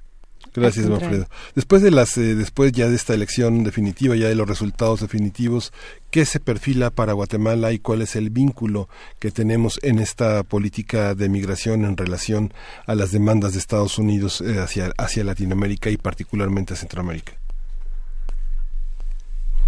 Sí, bueno, eh, como, como bien anotaba la, la nota introductoria, el domingo pasado hubo, hubo ya elecciones de, segunda vuelta. Tenemos a un presidente y un gobierno electo que representan básicamente el continuismo de lo que tenemos actualmente. Es decir, eh, un presidente y un partido que básicamente buscan lo mismo, eh, ya no continuar con la vigencia de la Comisión Internacional contra la Impunidad, eh, conservador, en, básicamente no hay ningún planteamiento de reforma importante, seguir con la este acuerdo que, que firmó el gobierno actual de Jimmy Morales con los Estados Unidos, de, de ser prácticamente pues el, una tercera frontera para detener la migración centroamericana hacia Estados Unidos. Y en fin, la verdad es un panorama bastante desalentador para la mayoría de la población. Eh, eso se reflejó en el abstencionismo que hubo en las elecciones. La mayoría de la gente no, no se vio atraída por, por las eh, propuestas de ninguno de los dos candidatos finalistas y la verdad que el panorama de Guatemala es, poco alentador. Claro. Eh, Manfredo, eh, también, bueno, eh, hay una nota muy reciente de esta mañana, la publica El País, donde pues habla de las presiones, nuevas presiones, las más recientes de Estados Unidos sobre el presidente electo de Guatemala para que acepte el acuerdo, el acuerdo firmado de tercer país seguro que firmó eh, Jimmy Morales. Eh, ¿Qué decir que se puede esperar? ¿Cuál es el ambiente, el ambiente entre estas dos naciones y por supuesto en medio México? Eh, involucrado hasta donde sabemos, hasta el fondo en, en estos temas. ¿Qué, ¿Qué, lectura nos puedes dar estas presiones de Estados Unidos? Incluso sabemos que previa jornada electoral de esta segunda vuelta, pues algunos congresistas, eh, particularmente del Partido Demócrata, estuvieron allá visitando Guatemala. ¿Qué, qué podemos decir de la, eh, pues, de la presión de Estados Unidos en este proceso? Berenice, eh, como sabemos, este tema migratorio es eh, parte, es un tema central de la agenda electoral de Estados Unidos y eh, pues eh, en su intento de reelección Trump lo ha puesto como como tema central ahora de la política exterior de Estados Unidos presionando primero a México como bien sabemos para convertirse en un tercer país seguro. México no, no cedió a esa presión. Eh, Guatemala cedió inmediatamente, yo diría que hasta ofreciéndose.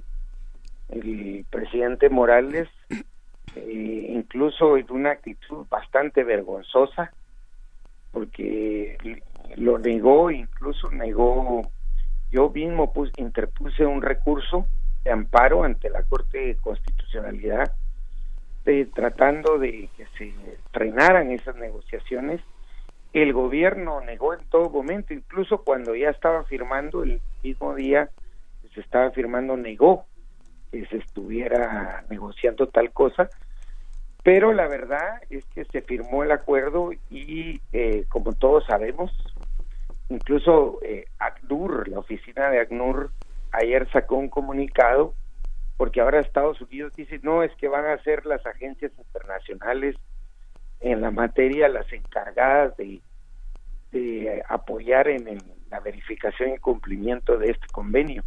Y el mismo ACNUR dice que no tiene ningún detalle, que no fue tomado en cuenta la negociación. Así que vemos que fue un tema motivado por intereses electorales en Estados Unidos y todavía nadie está claro de cómo va a ser la implementación de ese acuerdo y todo el mundo está claro que no hay condiciones, Guatemala no tiene ninguna condición para ser un tercer país seguro. ¿Qué otros aspectos son los que determinarán la participación de este país en Centroamérica después de, esta, después de este resultado electoral? Bueno, eh, mira, yo creo que básicamente vamos a seguir igual, o sea, lastimosamente no hay una propuesta visionaria para sacar a Centroamérica, en este caso Guatemala siendo el país más poblado, con la economía más grande de Centroamérica, y la verdad no, no hay una visión para liderar una Centroamérica distinta a la que se conoce, sobre todo hablando del Triángulo Norte porque como ustedes saben, ya Centroamérica tiene básicamente dos realidades, la del Centroamérica Sur donde está Panamá y Costa Rica, con realidades muy diferentes. Eh, dos países ya en camino, diría yo, bastante eh, a, un desarrollo más seguro.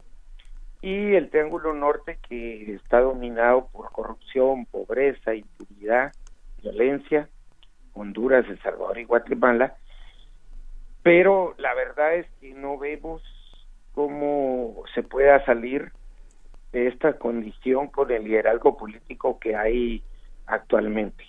Tal vez El Salvador tiene hoy una presidencia que tiene una visión un poco diferente, pero Guatemala y Honduras eh, básicamente está dominada por élites eh, con un pensamiento inmovilista, conservador, que contrarrestan cualquier reforma o protesta que haya de la población al estado en que se encuentra.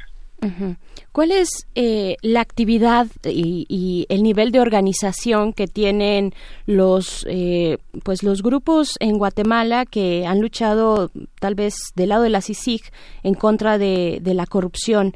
Eh, en aquel país. Ya decíamos, bueno, el impacto de la CICIG es tal que no solamente hablamos del expresidente Otto Pérez Molina o, la ex vicepresidenta Rosana Valdetti, sino que el impacto fue, fue mucho más amplio del trabajo de la CICIG. Más de 300 personas fueron sentenciadas gracias a la actividad de la CICIG. Eh, ¿hay, ¿Hay apoyo todavía por parte de las organizaciones eh, sociales en Guatemala? ¿Hay todavía, digamos, algo que pueda revivir este que en algún momento fue una bandera en la región anticorrupción eh, y, llevada, enarbolada por, por Guatemala? ¿Todavía hay elementos para resucitar ese impulso? Em, muy, muy buena pregunta, Berenice, porque es realmente difícil entender lo que pasó en Guatemala porque veníamos de una euforia eh, ciudadana muy importante que con el trabajo de la CICIC se logró, eh, bueno, la CICIC procesó a más de 600 em, personas vinculadas al poder político, económico, militar, eh, por casos de corrupción, por estar involucrados en redes de corrupción. Eso hizo realmente por primera vez lo que no logró ni siquiera el conflicto armado interno, hizo tambalear a las élites en Guatemala, eh, políticas económicas, militares, y eh, fue tal el golpe hacia ellos que con la elección de Trump lograron eh, un lobby muy importante en Estados Unidos, y hablo aquí también del papel muy importante que jugaron las iglesias protestantes, eh, lograron llamar la atención de la administración Trump para eh, quitarle apoyo a la CICIG. fue así como finalmente lograron empezar el ataque a CICIG eh, un lobby no solo en Estados Unidos, en Guatemala se tradujo en una campaña muy fuerte contra las principales, digamos, voces de la sociedad civil que apoyaban a la CICIG, todo un discurso de, que quienes apoyaban a la CICIG eran parte de una campaña internacional eh, de izquierda, que era una agenda internacional que buscaba, empezaron a mezclar temas que los que apoyaban la, campaña anticorrupción también apoyaban, eran pro aborto, contra la familia, eh, que promovían los, los derechos de las personas del mismo sexo. O sea, hicieron una campaña de terror y de, confundir a la población que le restó apoyo a la CICI básicamente eh, la gente, mucha gente, yo te diría la gente más de clase media, se desmovilizó, mm. creyó en esta campaña de que la CICIG era parte de una agenda internacional comunista que quería llevar a Guatemala eh, todos estos eh, temas y lograron desmovilizar toda esa población que vimos eh, salir a las calles en el 2015.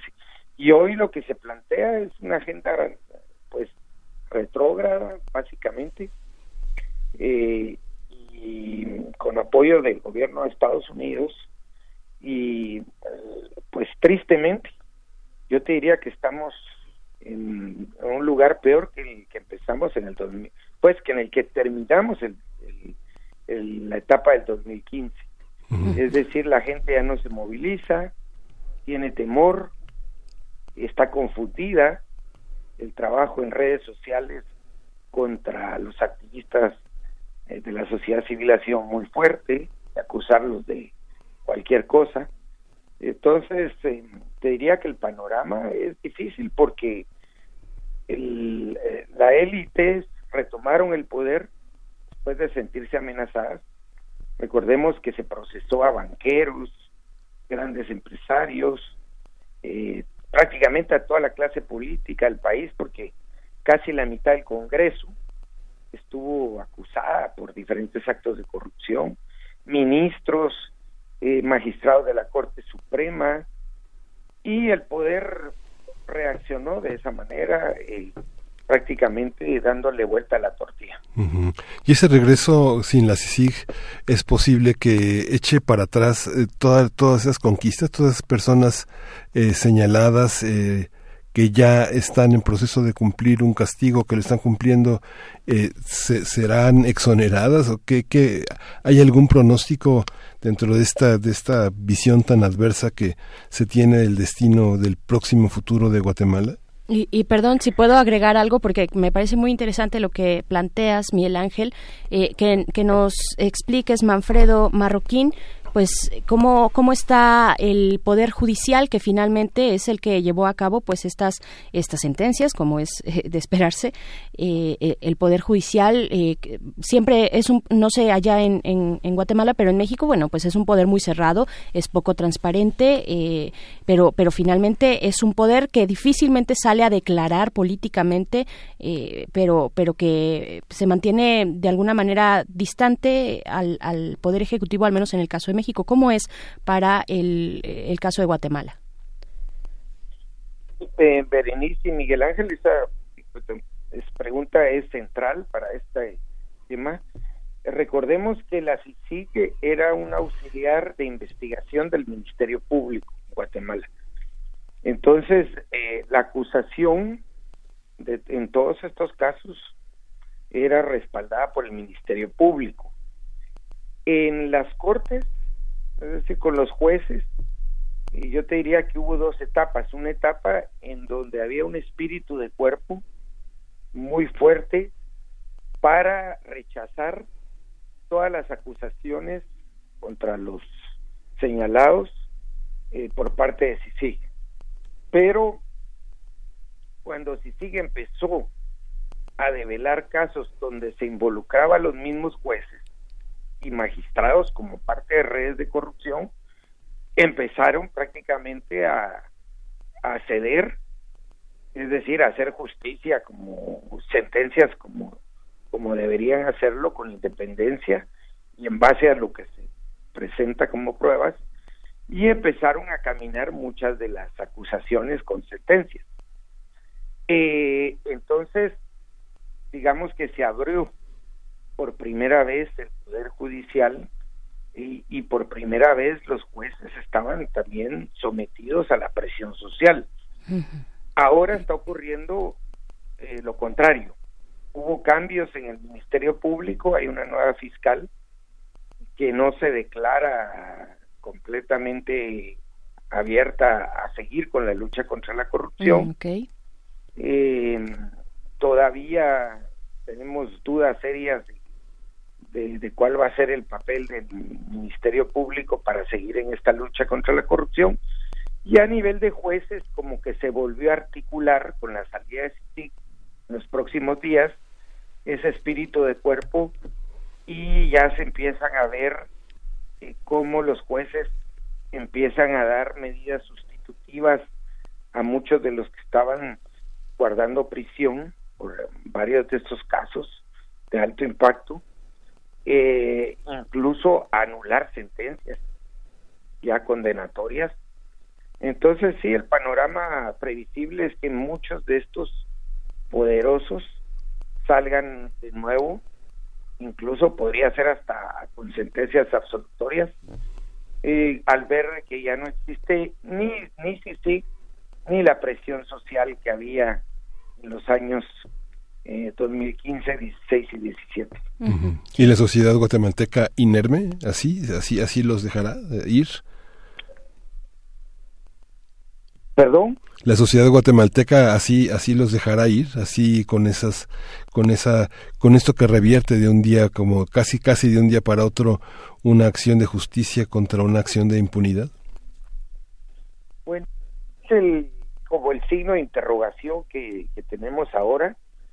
Eh, evidentemente, si tú y las últimas encuestas que hubo en las, con el tema electoral, en todas las encuestas se preguntó, bueno, si el ciudadano apoya el trabajo de la CICIG, el 70% de la gente apoyó el trabajo de la CICIG y lo sigue apoyando, pero ya no lo apoya de manera proactiva, es decir, ya saliendo a la calle, protestando, y se desmovilizó por esta campaña que, hacía yo mención, y es todavía, yo diría que hay que esperar a ver cuál es el rumbo del nuevo gobierno.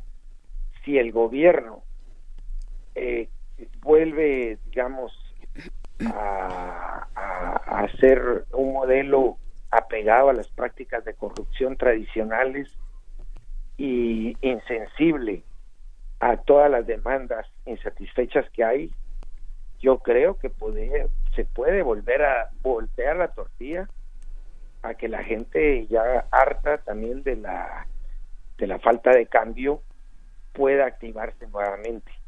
Pero ese es un signo de interrogación que estamos todavía en la etapa de, de conocer por dónde va a caminar el nuevo gobierno, que sabemos que su planteamiento es conservador, anti eh, obviamente está planteando que va a seguir la lucha contra la corrupción con mecanismos nacionales pero todos sabemos que las élites tienen mucho poder en cualquier país, en América Latina, en nuestros países, y eh, con esfuerzos nacionales es muy difícil, si no imposible, conseguir lo que se hizo con investigadores independientes, con, con CICIG. Claro.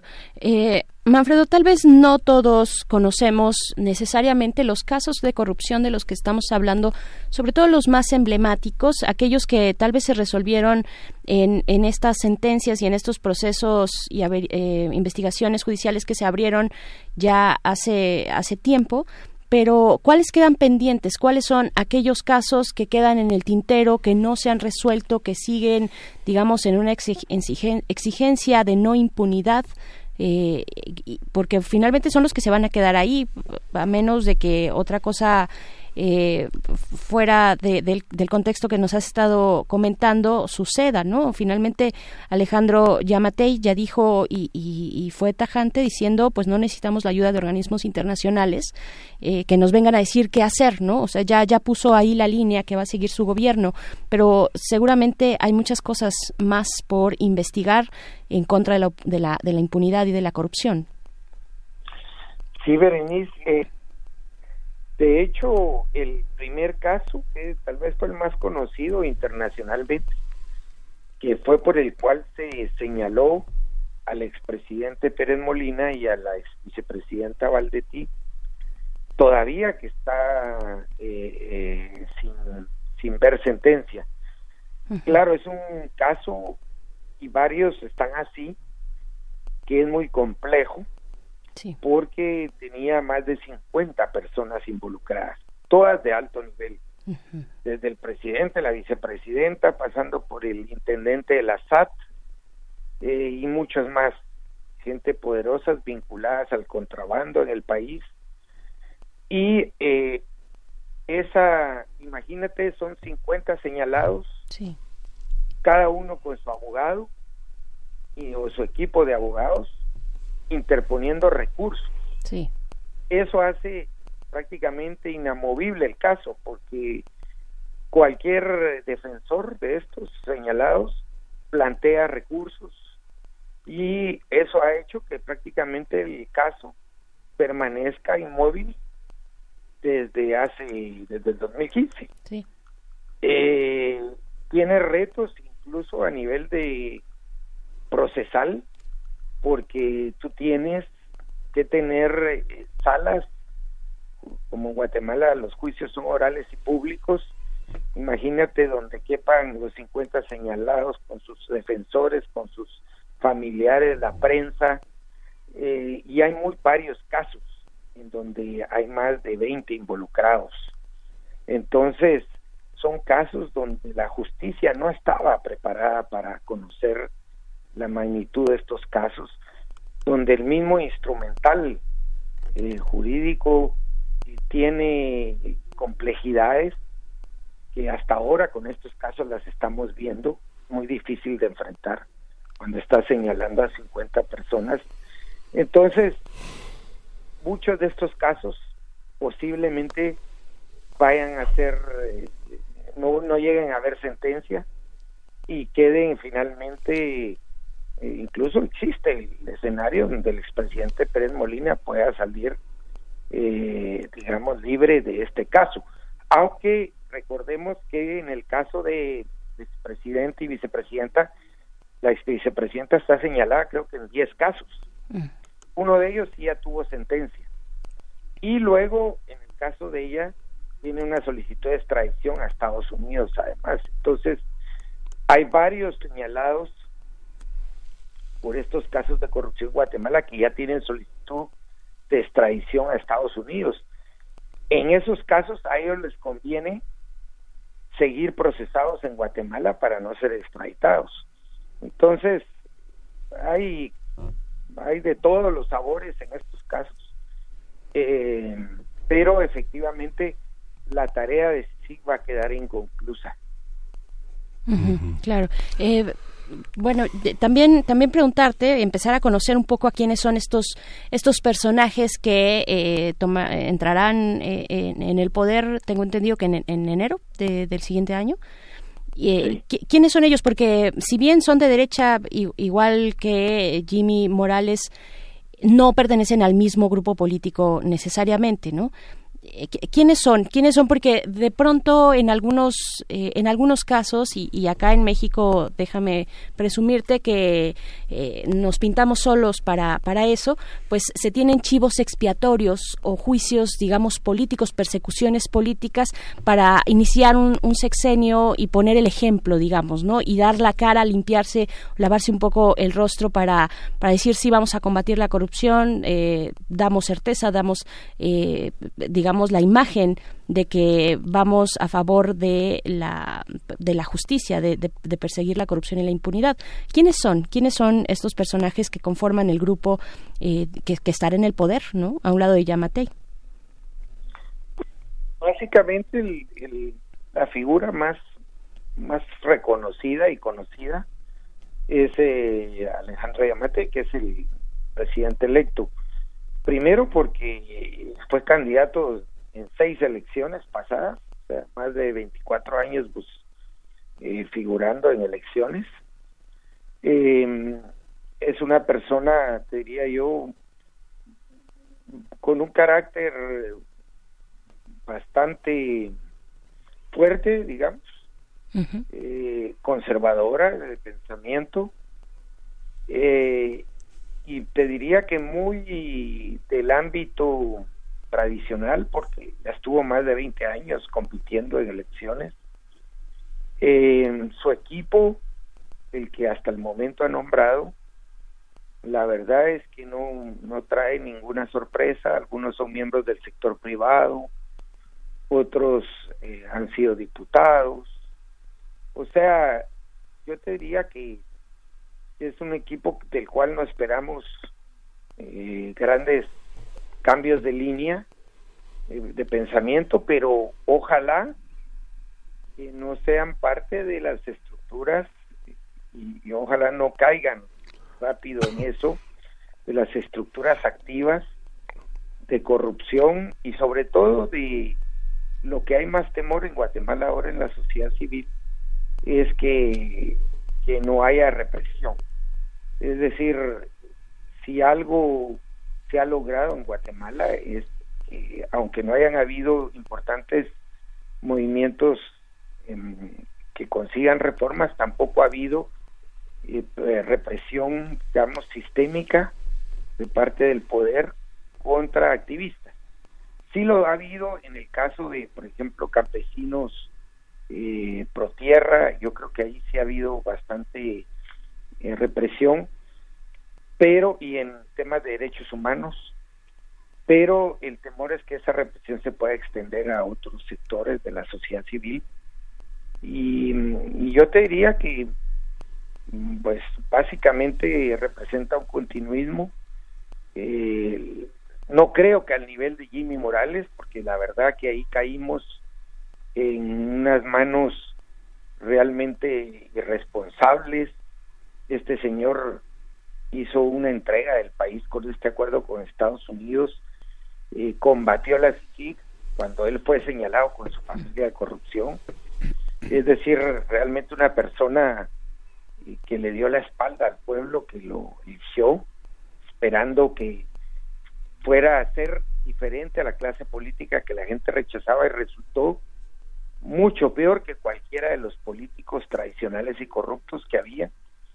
Entonces, eh, esperemos que, que por lo menos no caigamos al nivel en el que estamos del actual gobierno con una política entreguista y eh, de prácticamente todo este discurso de que ahora Guatemala tiene que recuperar su soberanía, que ya no más intervención extranjera.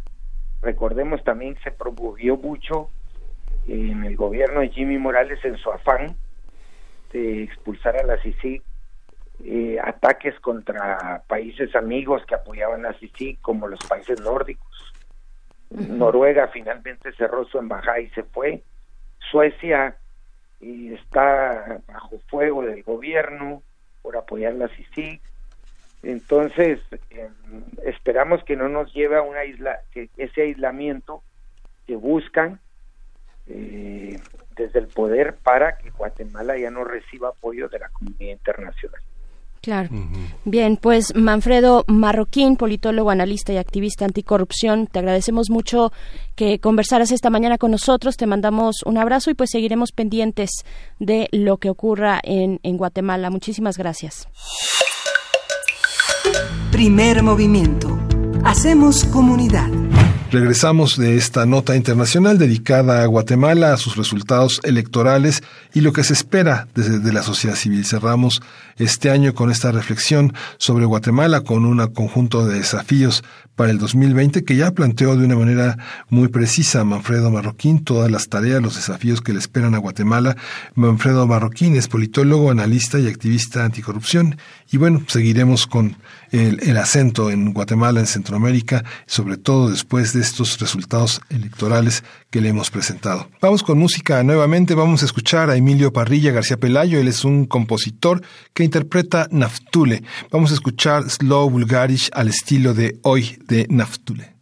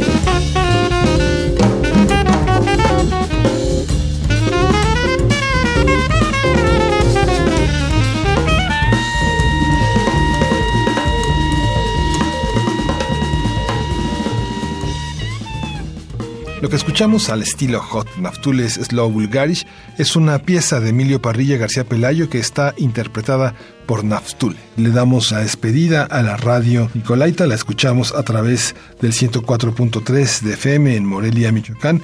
Nos despedimos de ustedes, pero nos escuchamos mañana, nos seguimos escuchando en este en esta carrera ya hacia el fin de año.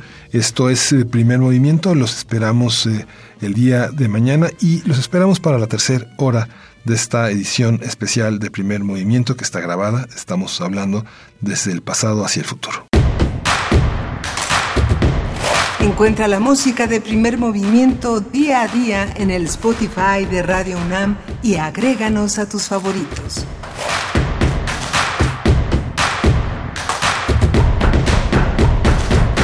Regresamos a la tercera hora de primer movimiento. Hoy es miércoles 25 de diciembre.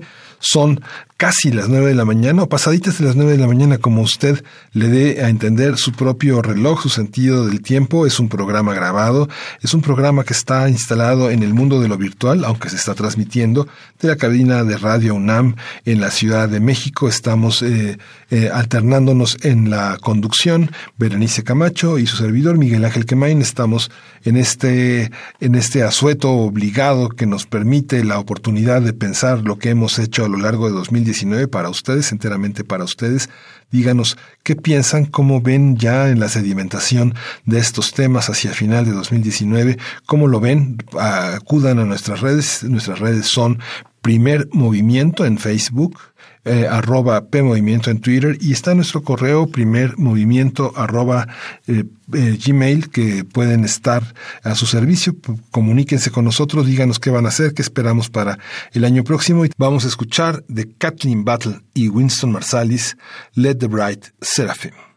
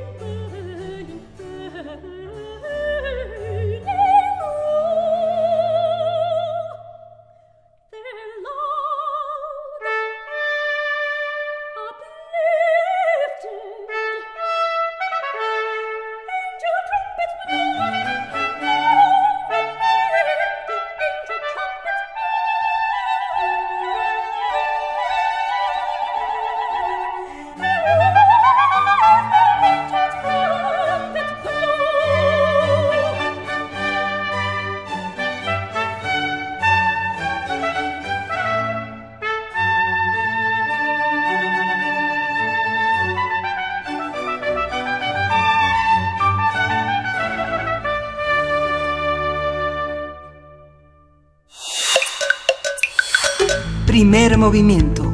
Hacemos comunidad.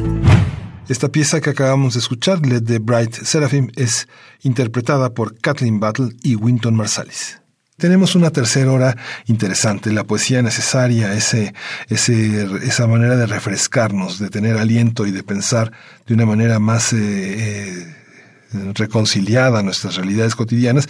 Vamos a tener dos poemas ingleses eh, de José Luis Borges en la voz de Berenice Camacho y vamos a tener una mesa del día muy interesante sobre el tema del cablebús como opción de movilidad. El cablebús es el eje de la conversación, pero la movilidad es una periferia importante. Vamos a conversar con, con la maestra Ana Claudia Ortiz Chao. Ella es profesora de la Facultad de Arquitectura de la UNAM y con el doctor Manuel Suárez Lastra. Él es doctor en geografía por la UNAM. Quédese con nosotros. Vamos a la poesía necesaria. Primer movimiento. Hacemos comunidad. Es hora de Poesía necesaria. Pues bueno, como es viernes, hoy la poesía también es una complacencia, una complacencia poética ah, de nuestro compañero de servicio social, Jesús Pacheco, que es recién llegado a esta a esta comunidad de primer movimiento. Eh, él nos propone leer a Jorge Luis Borges, el primero, el primero de los dos poemas británicos, es el que nos comparte, dedicados a Beatriz Bibiloni, Webster, eh, y bueno, en la música, en la música vamos a escuchar a una banda británica, a una de las grandes, de las más grandes, tal vez para muchos la más grande. Vamos a escuchar a Pink Floyd, la canción que escucharemos es Goodbye Blue Sky, un clásico, como todos los de Pink Floyd. A mí me, gusta mucho. ¿A ustedes cuál es, cuál es su canción favorita? O ya que hablamos y andamos en esas, su disco favorito de Pink Floyd. Pero vámonos antes con la poesía necesaria. Eh, dos poemas británicos, Jorge Luis Borges. El alba inútil me encuentra en una esquina desierta. He sobrevivido la noche. Las noches son olas orgullosas, olas oscuras de pesada cresta, cubiertas con todos los matices de hondo estrago, cargadas de cosas improbables, deseables. Las noches tienen la costumbre de misterios dones y rechazos y rechazos, de costas dadas a medias y a medias retenidas, de goces con un sombrío hemisferio. Así actúan las noches, te lo advierto. El oleaje, esa noche, me dejó los jirones y los restos de siempre. Algunos odiados amigos con quienes hablar, música para los sueños y el humo de amargas cenizas, las cosas que nos sirven para mi hambriento corazón. La gran ola te trajo. Palabras unas y otras palabras, tu risa y tú, tan incesante e indolentemente bella. Hablamos y has olvidado las palabras. El alba hecha añicos me encuentra en una calle desierta de mi ciudad. Tu perfil que me esquiva, los sonidos que van a ser tu nombre, la cadencia de tu risa, estos son los juguetes ilustres que me has dejado. Los disperso en el alba, los extravío, los encuentro, hablo de ellos a los pocos perros errantes y a las pocas estrellas errantes del alba. Tu oscura, fértil vida. Debo llegar a ti de algún modo. Rechazo los juguetes ilustres que me has dejado. Quiero tu oculta mirada, tu verdadera sonrisa, la solitaria ironía, irónica sonrisa que nada más tu frío espejo conoce.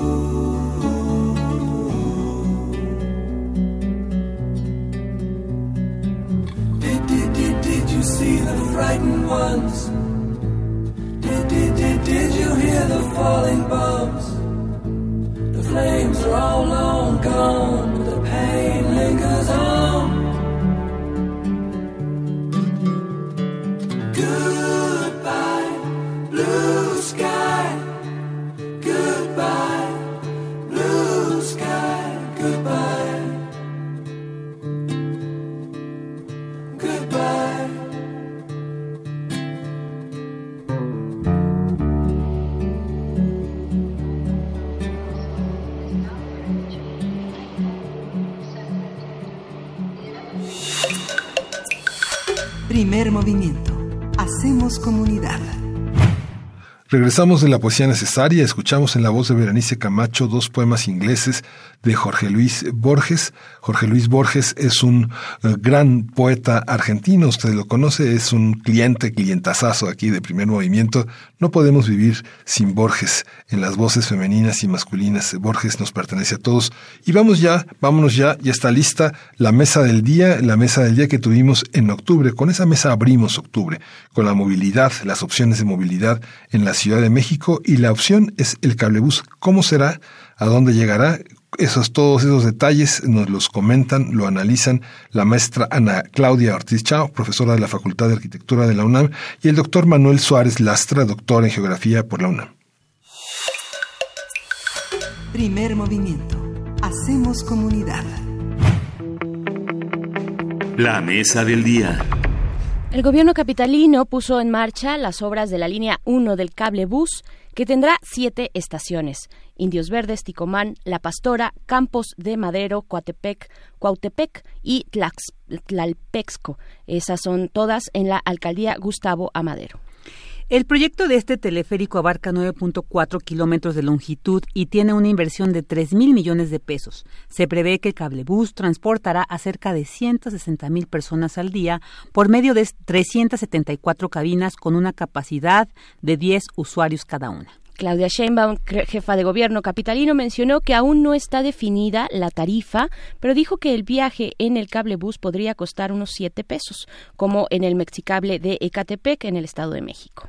El gobierno capitalino también prevé la construcción en el año 2020 de la línea 2 del cablebús que irá de Constitución de 1917 a Santa Marta. El teleférico, el teleférico urbano es un sistema de transporte pues que se ha extendido en la última década en varias ciudades del mundo como Portland, Oregón y la isla Roosevelt, en Nueva York, Estados Unidos, en Medellín, Colombia, Caracas, Venezuela, Hong Kong, Lagos, Nigeria, Constantina, Algeria, Río de Janeiro, Brasil, en Cobles, Alemania, Maocón, Taiwán y La Paz, el Alto en Bolivia. Así es, pues vamos a hacer un análisis del proyecto del cable bus, cómo funciona, qué implica su puesta en marcha y hasta qué punto ofrece una opción viable de movilidad para la región, para la ciudad.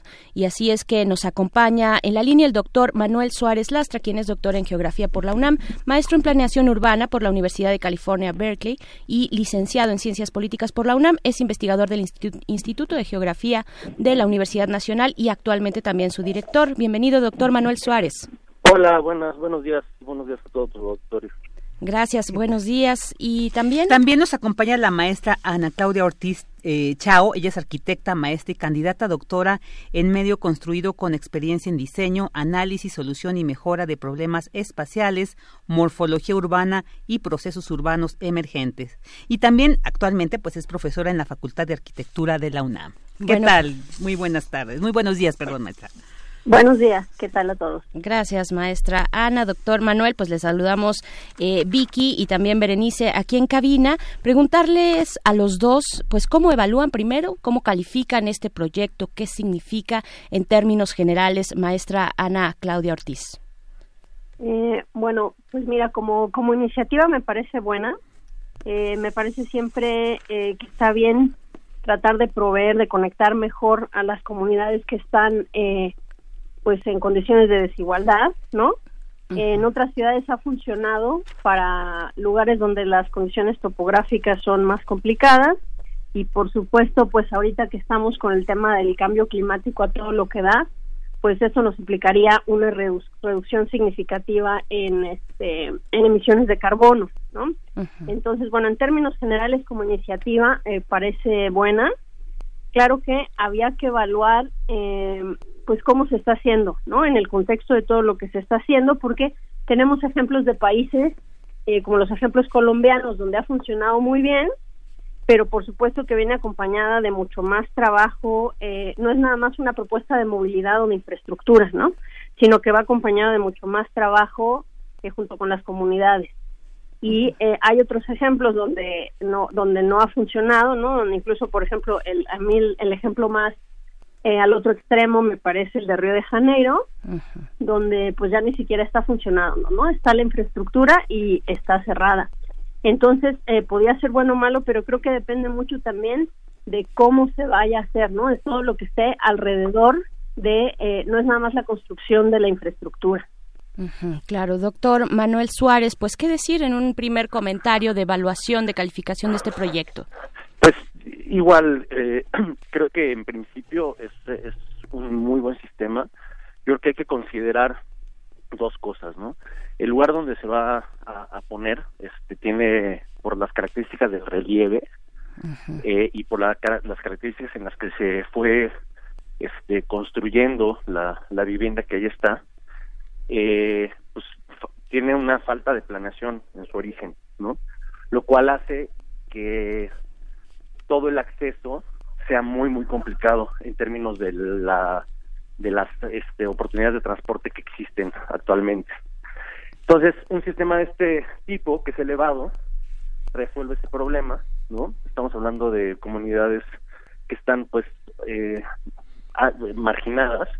Entonces, en ese sentido, pues va es un proyecto que tiene todo el potencial para reducir los tiempos de traslado significativamente, por lo menos para llegar a la conexión con el metro, ¿no? Con Indios Verdes. Yo sinceramente creo que ahí es el problema, que es que el metro, por ejemplo, ya de por sí está saturado, ¿no? Entonces es una solución que es parcial, por supuesto. Claro. ¿A qué población, eh, imaginando un poco cómo funcionaría eh, ya una vez que esté en, en- en uso, en funcionamiento, a qué población va a asistir, qué necesidades se presenta, se, se pretende cubrir a- hacia esa población, eh, maestra Claudia? Eh, si te fijas un poco en lo que ha propuesto la jefa de gobierno, eh, la intención siempre parece que va dirigido, eh, como decía al principio, ¿no? A lugares de, de- de difícil acceso, por supuesto, pero además eh, a poblaciones en condiciones de pobreza ¿no? y donde la conectividad es mala, en delegaciones de la de la periferia urbana. Entonces, eh, pues en ese sentido, eh, pues está muy bien, ¿no? Digo, como intención, busca un poco también cubrir esas desigualdades en términos de movilidad y acercar también a esas poblaciones, pues a todos los beneficios que les da, pues las delegaciones más centrales, ¿no? Las fuentes de empleo, las oportunidades de educación. Por supuesto. Eh, doctor, ¿qué decir? Pues qué decir también, eh, ya nos hablaba, digamos, de las, de las cuestiones técnicas, que yo creo que también valdría mucho la pena, por el perfil de ustedes dos, pues hablar de esto, de cómo funciona este, este medio de transporte, cómo funcionaría en cuanto a sus condiciones técnicas. También, maestra Claudia nos hablaba de las eh, posibilidades de tener cero emisiones, ¿no? Eh, de carbón. ¿Cuál sería el mantenimiento? ¿Qué decir de esta cuestión, doctor Manuel Suárez? Este, bueno, estoy de acuerdo en que en que es un transporte limpio, pero sí hay que ser muy consciente de que es limpio a nivel local, ¿no? O sea, no genera emisiones dentro de la ciudad, pero al ser eléctrico, pues la electricidad se tiene que tra- que, que, este, que producir en algún en algún lugar y en México hasta el día de hoy se produce casi toda la energía eléctrica con combustóleo, ¿no? Entonces, este las plantas de generación de energía eléctrica, que sería probablemente Tula la que la, la que alimentaría a este sistema, pues sí contamina, ¿no? Entonces, en términos de cambio climático global, las emisiones no se reducen tanto, ¿no? este, se reducen a nivel local, lo cual también es importante, ¿no? Eh, eh, por, eh, pero por otro lado, bueno, pues la, la, parte técnica es precisamente interesante en el sentido de, de que es un sistema elevado que tiene postes, ¿no? Que tiene este pues el cable que, que lleva las cabinas y que es la, la solución por la forma del relieve, ¿no? Mm. Este, que, es lo que es interesante, sin que esto implique ocupar este, eh, eh, espacio este, de vialidad, ¿no?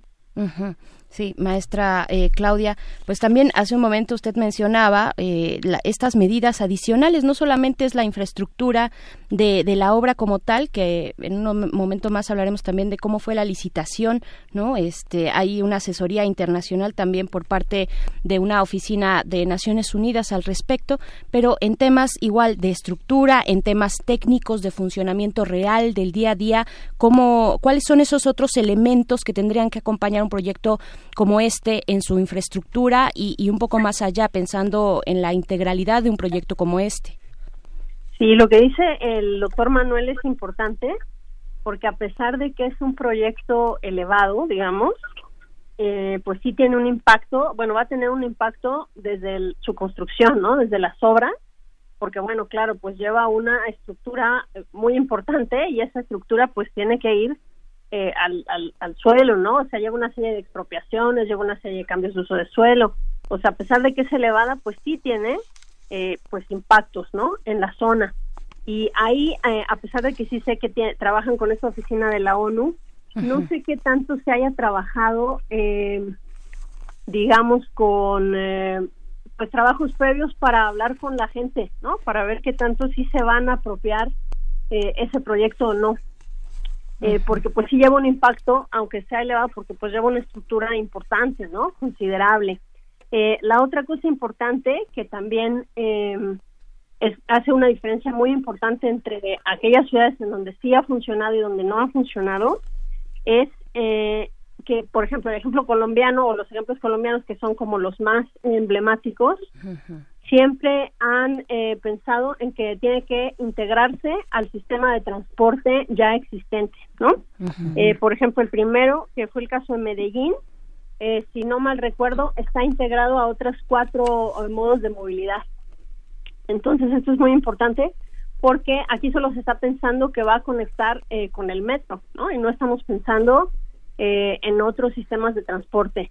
No sé si estamos pensando en el impacto que va a generar en esas estaciones que también, como bien decía el doctor, ya están saturadas. Eh, entonces, eh, a eso me refería con que no es nada más el construir la infraestructura.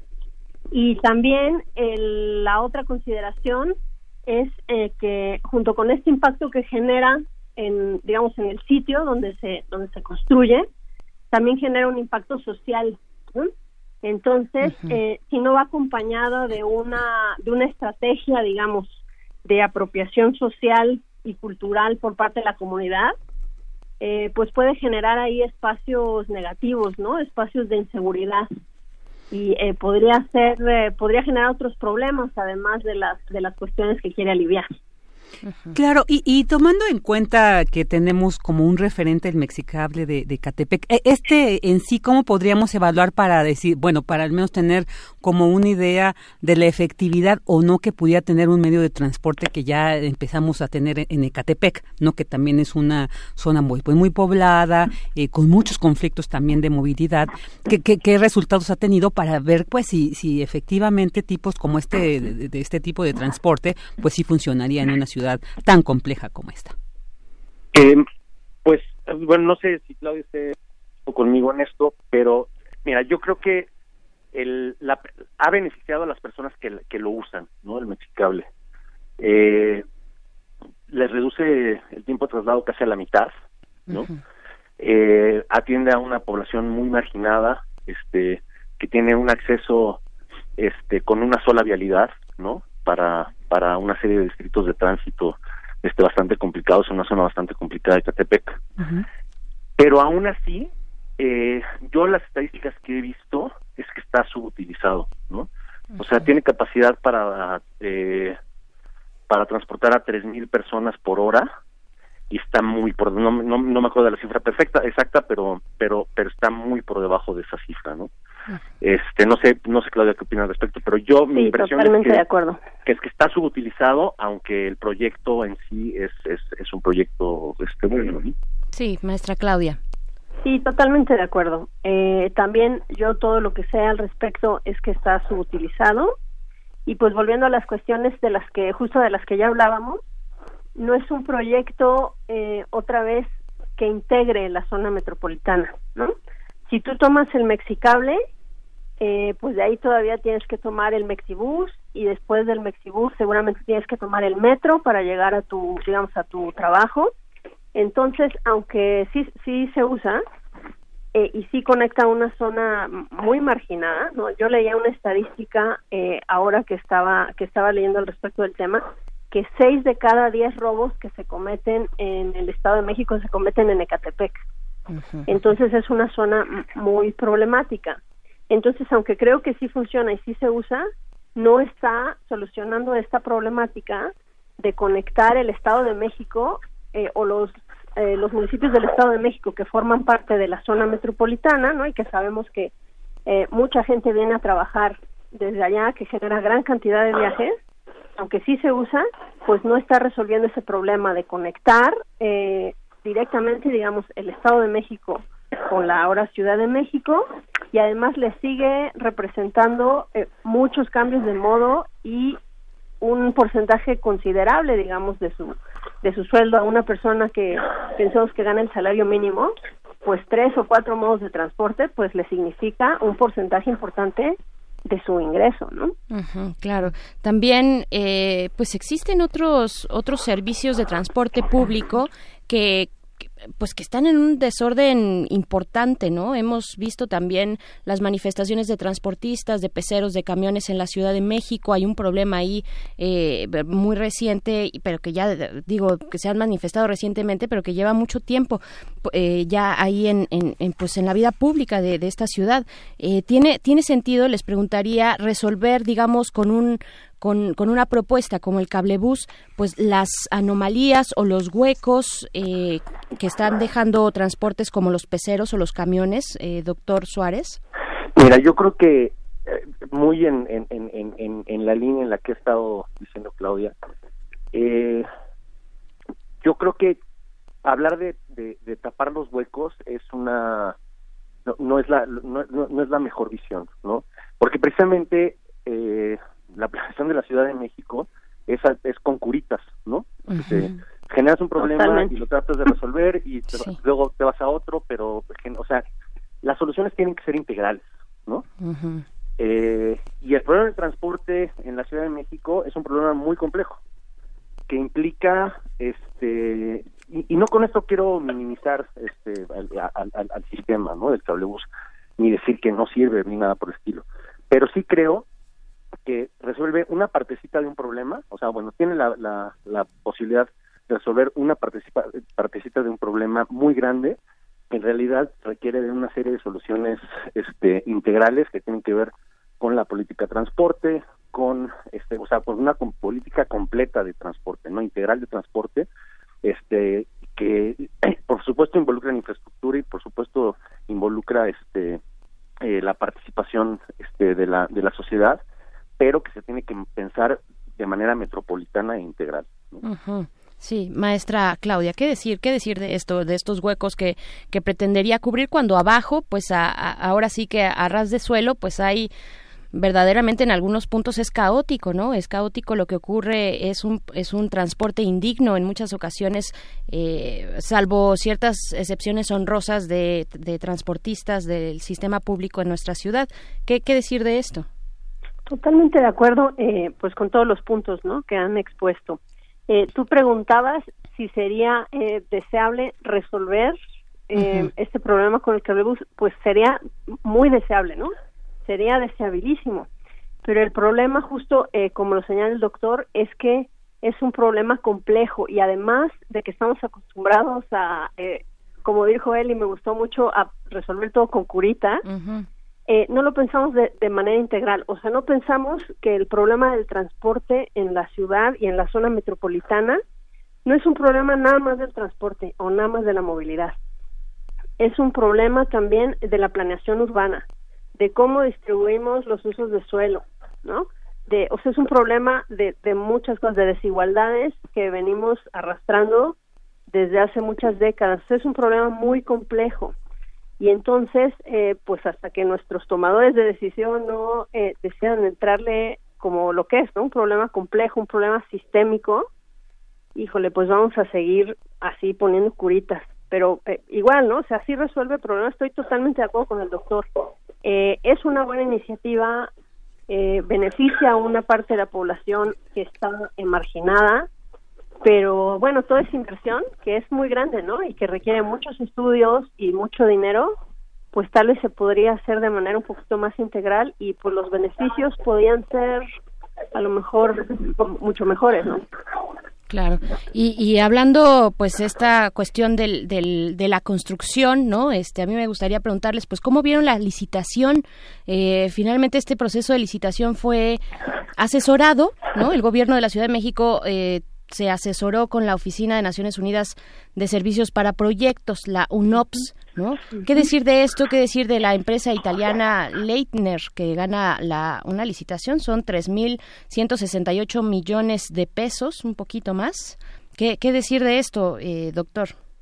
Este, mira, la verdad, no te mentiré, de la parte de la licitación no estoy completamente este, enterado, entonces preferiría...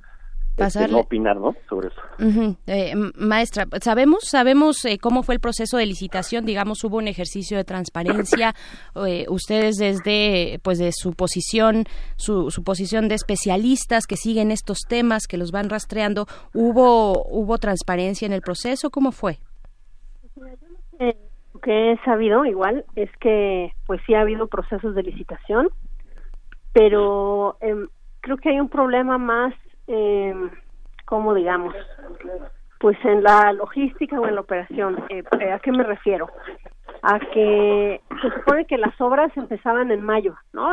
Cuando primero tomó posesión nuestra jefa de gobierno, se supone que las eh, que las obras empezaban en mayo y bueno para esto se requería una serie de estudios previos, ¿no? De los impactos eh, y demás de las necesidades que iba a tener el Mexibus y creo que otra vez eh, no estamos teniendo una visión suficientemente amplia, ¿no? Digamos, porque pues muchas de esas licitaciones en la primera vuelta eh, o, se o, se declararon desiertas o parece que el, las autoridades no están previendo el costo de todos estos estudios y todas estas obras eh, porque bueno parece que todos los que se inscribían pues estaban fuera en términos de presupuesto entonces creo que puede ser más que un problema de transparencia, pues no sé, quisiera llamarle, eh, no sé si estoy siendo muy inocente, eh, un problema de que a lo mejor a nuestras autoridades les falta un poco más de experiencia o, ¿no? No están midiendo otra vez el, el, el tamaño de,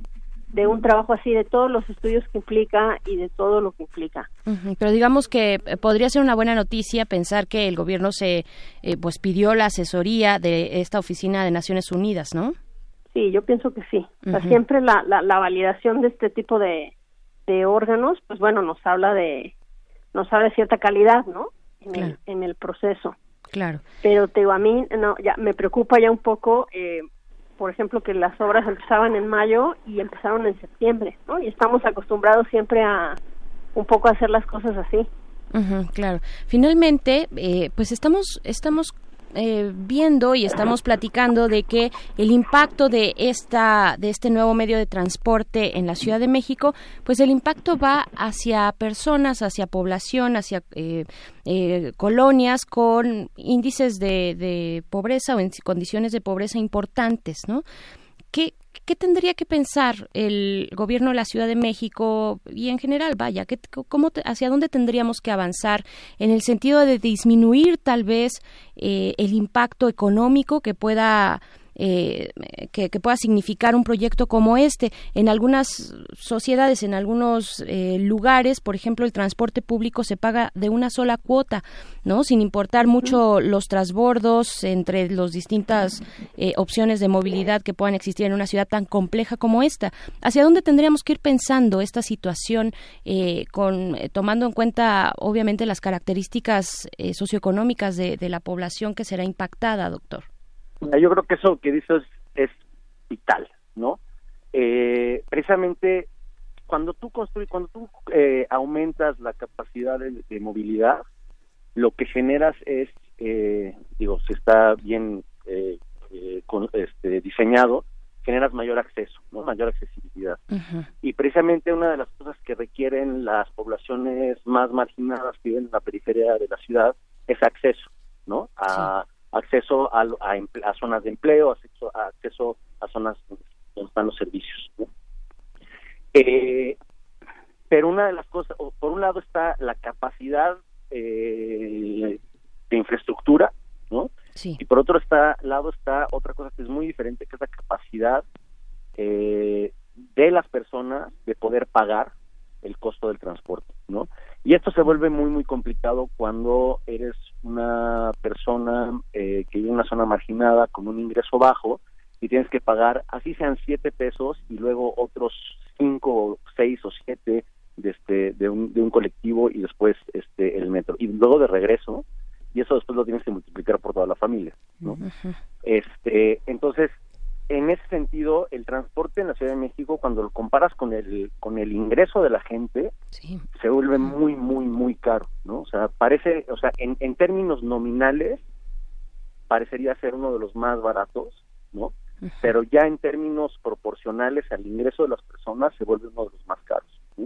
Entonces, sí habría que pensar nuevamente en este sistemas para eh, disminuir el costo, pero yo lo que sí creo es que no debería de ser parejo, ¿no? Yo creo que este habría que focalizar este los subsidios en las personas que lo que lo necesitan este y no necesariamente en, toda la población que puede en la población que sí puede tener acceso a este posibilidad de ese tipo de pago. Claro maestra Claudia pues lo mismo lo mismo este cuáles son las tendencias hacia dónde tiene que mirar este gobierno para eh, pues prever todas esas necesidades poblacionales que se tienen en una ciudad como esta sí de acuerdo. Eh, mira yo creo que el mayor problema que viven nuestras ciudades latinoamericanas es la desigualdad entonces, eh, pues como tal, eh, está muy bien tomar ejemplos eh, que han funcionado en otras ciudades, pero también hay que pensar que hay que adecuarlos a las condiciones y a los problemas que, que tenemos nosotros y que tenemos aquí. Entonces, pues claro, por supuesto un problema es el, los costos de traslado y no solo los costos económicos que tienen un impacto en el ingreso de las personas, sino que además le representa otros costos, ¿no? Porque tiene que invertir mucho tiempo en trasladarse, porque eso es tiempo que no utiliza en hacer otras cosas, ¿no? Ya sea ser productivo o cualquier otras cosas que va en favor de la calidad de vida de las personas, ¿no? No sé, hacer ejercicio, ¿no? Somos un país con altos niveles de diabetes y diabetes infantil. O sea, no solo es el costo eh, económico en el impacto directo en el ingreso, ¿no? Tiene otros costos esas desigualdades. Eh, o el que no tengan acceso a, no sé, ¿no? Por ejemplo, a las escuelas o, o que un hospital te quede a más de una hora de distancia y en una emergencia eh, tengas que eh, recorrer esa distancia. Entonces, por supuesto, la desigualdad para mí es el gran reto de las ciudades latinoamericanas. Eh, la otra cuestión más de logística, ¿no? Como tú mencionas, que tiene que ser un sistema integrado, en donde yo pueda tener una sola tarjeta y pagar una sola cuota y con eso me pueda mover por toda la ciudad, ¿no? Y no tenga que tener una tarjeta para el Mexibus, otra para el cablebús, otra para el metro. Eh, eso es muy complicado y además en términos tarifarios y en términos de los costos, pues también, ¿no? Se vuelve más complicado em, en términos de los costos de operación, por ejemplo. Y lo que creo que ya hemos eh, acentuado bastante, eh, pero bueno, no, no nos cansamos de repetirlo, es que esto tiene que ir acompañado de una estrategia mayor, ¿no? De, de, urbanismo social, digamos, de integración del programa.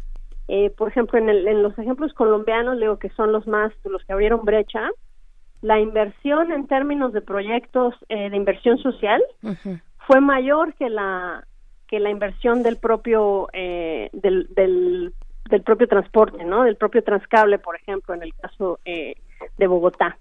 Entonces, eh, eso es muy importante, ¿no? Que lo pensemos de manera integral, eh, que va dentro de una estrategia mayor. Maestra, y, también quisiera preguntarle, ahorita estaba, usted nos detallaba un poco cómo fue esta situación en Colombia, ¿no? Para bien, digamos un ejemplo de lo, de lo efectivo, pero también señaló en Río de Janeiro donde no. ¿Ahí qué características hubo, dio en, en el sentido de pues, evitar, ¿no? Estas cuestiones que llevaron a que este transporte pues no no eh, solucionara las problemáticas además de pensar que Río de Janeiro pues es una ciudad con mucha problemática muy similar digamos no del todo pero sí parecida a la a la que vivimos entonces sí reconocer por qué falló allá para pues también tenerlo como referente. Mire el caso de Río es, es interesante porque es justo lo contrario y todo lo que no se debe de hacer. ¿no? En el caso de Río, esta idea de hacer un eh, transporte por cable, un teleférico, eh, viene con la cuestión del Mundial de Fútbol y los Juegos Olímpicos. Y seguramente, como sabes, como todos saben, pues esto vino con un boom de inversión inmobiliaria, ¿no? Que de desarrollar muchísimos proyectos. Pero el problema fue justo que no se concibieron, no se consultó con la población, no se les incluyó en nada eh, y además eh, el, se endeudaron muchísimo para poder desarrollar todos estos proyectos. Entonces estuvo una serie de problemas, eh, aunque tenía dos líneas y que llegaban o venían de dos favelas, pues la, la población, lejos de sentirse beneficiada o de sentirse integrada, se sintió amenazada, ¿no? Porque incluso pues hubo que expropiar una serie de, de, terrenos, ¿no? Una, una cantidad de suelo para poder eh, construir estas estaciones. Y entonces pues como a las personas no se les integró en este proceso pues eh, pues muchas estuvieron en contra no de que se construyeran. Entonces es un primer problema no que no que no se que no se incluyó a la población no se les subió al barco en ningún momento ni se les preguntó ni se les hizo ver los beneficios y eh, lo otro es que dentro de este boom de construcción y que se endeudaron muchísimo para construir todo esto pues eh, al final, después de que pasó toda esta euforia de estos eventos, eh, incluso se les dificultó el costo de mantenimiento, o sea, el costo para poder mantener estas dos líneas ya no se pudo cubrir con todas las deudas que tienen. Y entonces ahorita están, pues está ahí la infraestructura, la inversión ahí parada, eh, pero pues ya no hay manera de operar, ¿no? Porque no, no se consideró eh, pues que bueno está bien la inversión es grande pero también se requiere eh, dinero para para darle mantenimiento y para seguirla operando no y con una deuda además sí con una deuda considerable. Y, y aquí sí se dio esa consulta a los usuarios o sea sí sí tenemos ahí algún dato donde la población haya tenido esta oportunidad de opinar sobre si considera que le conviene este cablebús híjole pues que yo sepa no. Hay, hay por ahí una, bueno, ah, está el seguimiento de eh, la cuestión, por ejemplo, en Cuautepec, Ajá, en Cuautepec, donde los pobladores pues se organizaron y, dijeron que este que finalmente se les fue la consulta se hizo prácticamente a mano alzada. Que, que vaya, es una forma que, que, que, pues deja deja muchos resquicios de duda, ¿no? Puede podría parecer pues ante ante ahí la, la masa de personas, pues los que están en contra finalmente pues podrían podrían disminuir su su opinión, ¿no? Doctor, eh, ¿Qué, qué, decir acerca también de las cuestiones de mantenimiento? ¿Cómo, ¿Cómo funciona para un sistema como este, para un proyecto de estas dimensiones? ¿no? Tenemos ya pues el ejemplo que vivimos todos los días los capitalinos, el ejemplo del metro, ¿no? Por ejemplo. Sí, este, bueno, nada más quisiera decir una cosa aparte, acerca de la participación ciudadana antes, que es que pues efectivamente, o sea, en la Ciudad de México tienes que tener una, una, una parte de participación ciudadana, o sea, para casi cualquier proyecto, porque, tiene la, porque está normado, ¿no? El problema es que muchas veces estos, precisamente estos, este tipo de, de eh, instrumentos son solamente para cubrir el requisito legal y no son realmente este, formas de participación, ¿no? Entonces habría que tener mucho cuidado con eso. Pues el mantenimiento, pues, tiene que estar este, proyectado, ¿no? Eh, este, tiene que estar proyectado dentro de los costos de, de, uso, de subsidio. Este, si no está proyectado, pues los sistemas se vienen abajo, ¿no? O sea, bien mencionabas el metro, o sea, el metro tiene una, una carencia en términos de mantenimiento desde hace muchos años y eso este hace que el servicio hoy en día sea muy, muy deficiente comparado con lo que puede ser. Entonces, pues uno esperaría que estuviera contemplado todo eso. Claro. Bien, pues ya para, para despedirles de esta mesa, de esta conversación, que de antemano les agradecemos mucho, eh, pues yo quisiera preguntarles también cómo, cómo evalúan en términos generales las propuestas, digo, más allá del cablebús, eh, las propuestas de reordenamiento de esta ciudad a cargo ya del, del gobierno de, de Claudia Sheinbaum. ¿Cómo lo ven? ¿Cómo lo miden? ¿Es suficiente? ¿Dónde, dónde puede haber, eh, pues esto que son las oportunidades de mejora, ¿no? Eh, maestra Claudia. Eh, pues mira, igual, ¿no? Creo que es eh, congruente con, eh, con lo que hemos dicho.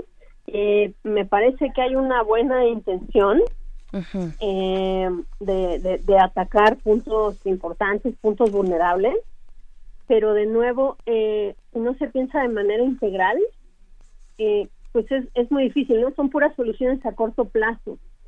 Entonces, eh, pues ahí sería importante, pues no sé, a lo mejor eh, pensar los problemas en un esquema pues un poco mayor, un poco más amplio, sobre todo para, para, para tener soluciones a más largo plazo, ¿no? Soluciones que pudieran ser sostenibles por, por ellas mismas. Porque además eh, siempre nos pasa aquí en México que eh, llega un nuevo mandatario, eh, tiene sus proyectos, sus ideas, sus- su agenda, sus prioridades, eh, se trabajan el número de años que está en el periodo y luego llega otro y es como es borradita general, ¿no? Como si todo lo que había hecho el anterior no existiera y trae una nueva agenda y hacer nuevas cosas y empezar desde cero. Entonces, eh, eh, yo creo que para tener propuestas que se pudieran sostener y que fueran, eh, digamos, resilientes a los cambios de, de, de, de, mandatario, pues haría falta eso, ¿no? Una propuesta más integral, eh, pues donde se puedan considerar los diferentes aspectos, porque si lo seguimos pensando eh, en cajitas, ¿no? Si la realidad no es así, ¿no? La realidad toda se interrelaciona. Entonces, si lo seguimos pensando de manera despedazada, híjole, pues difícilmente vamos a poder lograr metas eh, que persistan y que sean a largo plazo. Claro. Manuel, Manuel Suárez, doctor. Completamente de acuerdo. Creo así, muy sencillamente, la planeación tiene que ser, eh, tiene que tener un componente a largo plazo, con metas a, med- a corto y mediano plazo, pero tiene que ser integral, ¿no? Tienes que planear usos de suelo y transporte al mismo tiempo, no de manera separada. Muy bien, pues les agradecemos a los dos, doctor Manuel Suárez, investigador del Instituto de Geografía de esta universidad, también director del mismo, maestra Claudia Ortiz, profesora de la Facultad de Arquitectura de la UNAM. Muchas gracias a ambos. Gracias. Gracias a ustedes. Gracias. Hasta luego. Primer movimiento. Hacemos comunidad. Si quiere comunicarse vía correo, recuerde que nuestro correo es primermovimientounam.gmail.com. Vamos a escuchar a Yossi Gallegos. Sigo aquí, sigo allá es el nombre de esta pieza.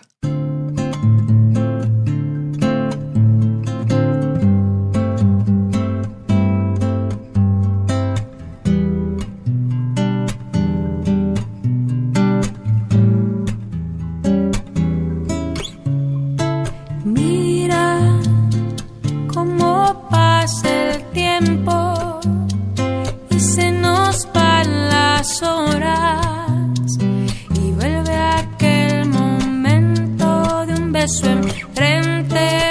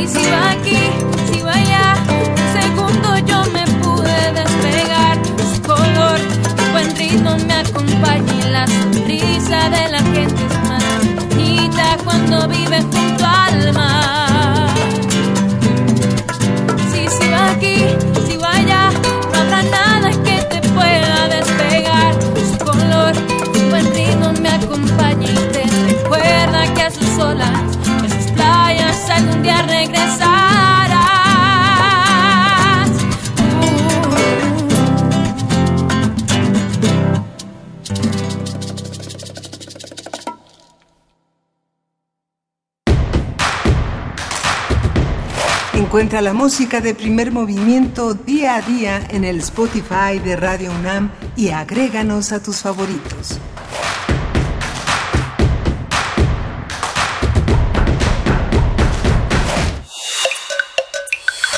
Primer movimiento. Hacemos comunidad. Sigo aquí, sigo allá es el nombre de esta pieza que interpreta Yossi Gallegos. Pues eh, llegamos al final de la tercera hora de primer movimiento. Gracias por sintonizarnos, gracias por estar con nosotros, gracias por sus participaciones en redes sociales. No saben cómo nos congratulan, cómo nos reconcilian con el trabajo que hacemos para ustedes todos los días. Nos escuchamos vía internet, vía las aplicaciones de Radio NAM. Eh, nos escuchamos a través de la, de la web que generosamente permite que nos comuniquemos a través de eh, algo que no son las ondas hercianas, que son una alternativa, un complemento, pero el radio siempre será el radio, siempre estaremos en contactos a través de estas frecuencias de, de Radio NAM y de sus frecuencias sonoras. Vamos a despedirnos. Y nos escuchamos mañana, nos escuchamos mañana. Eh, recuerde que son programas grabados, que son una, eh, una antología de todo lo que hemos presentado. Asómese al podcast. Es muy importante tener esa memoria que a lo largo de los años significa muchísimo para nosotros. No dejamos eh, de pensar nuestras realidades cotidianas y eh, de la mano con nuestros grandes investigadores, con un mundo que hacemos desde la universidad. Esto fue primer movimiento, el mundo desde la universidad. Radio UNAM presentó Primer Movimiento. El mundo desde la universidad.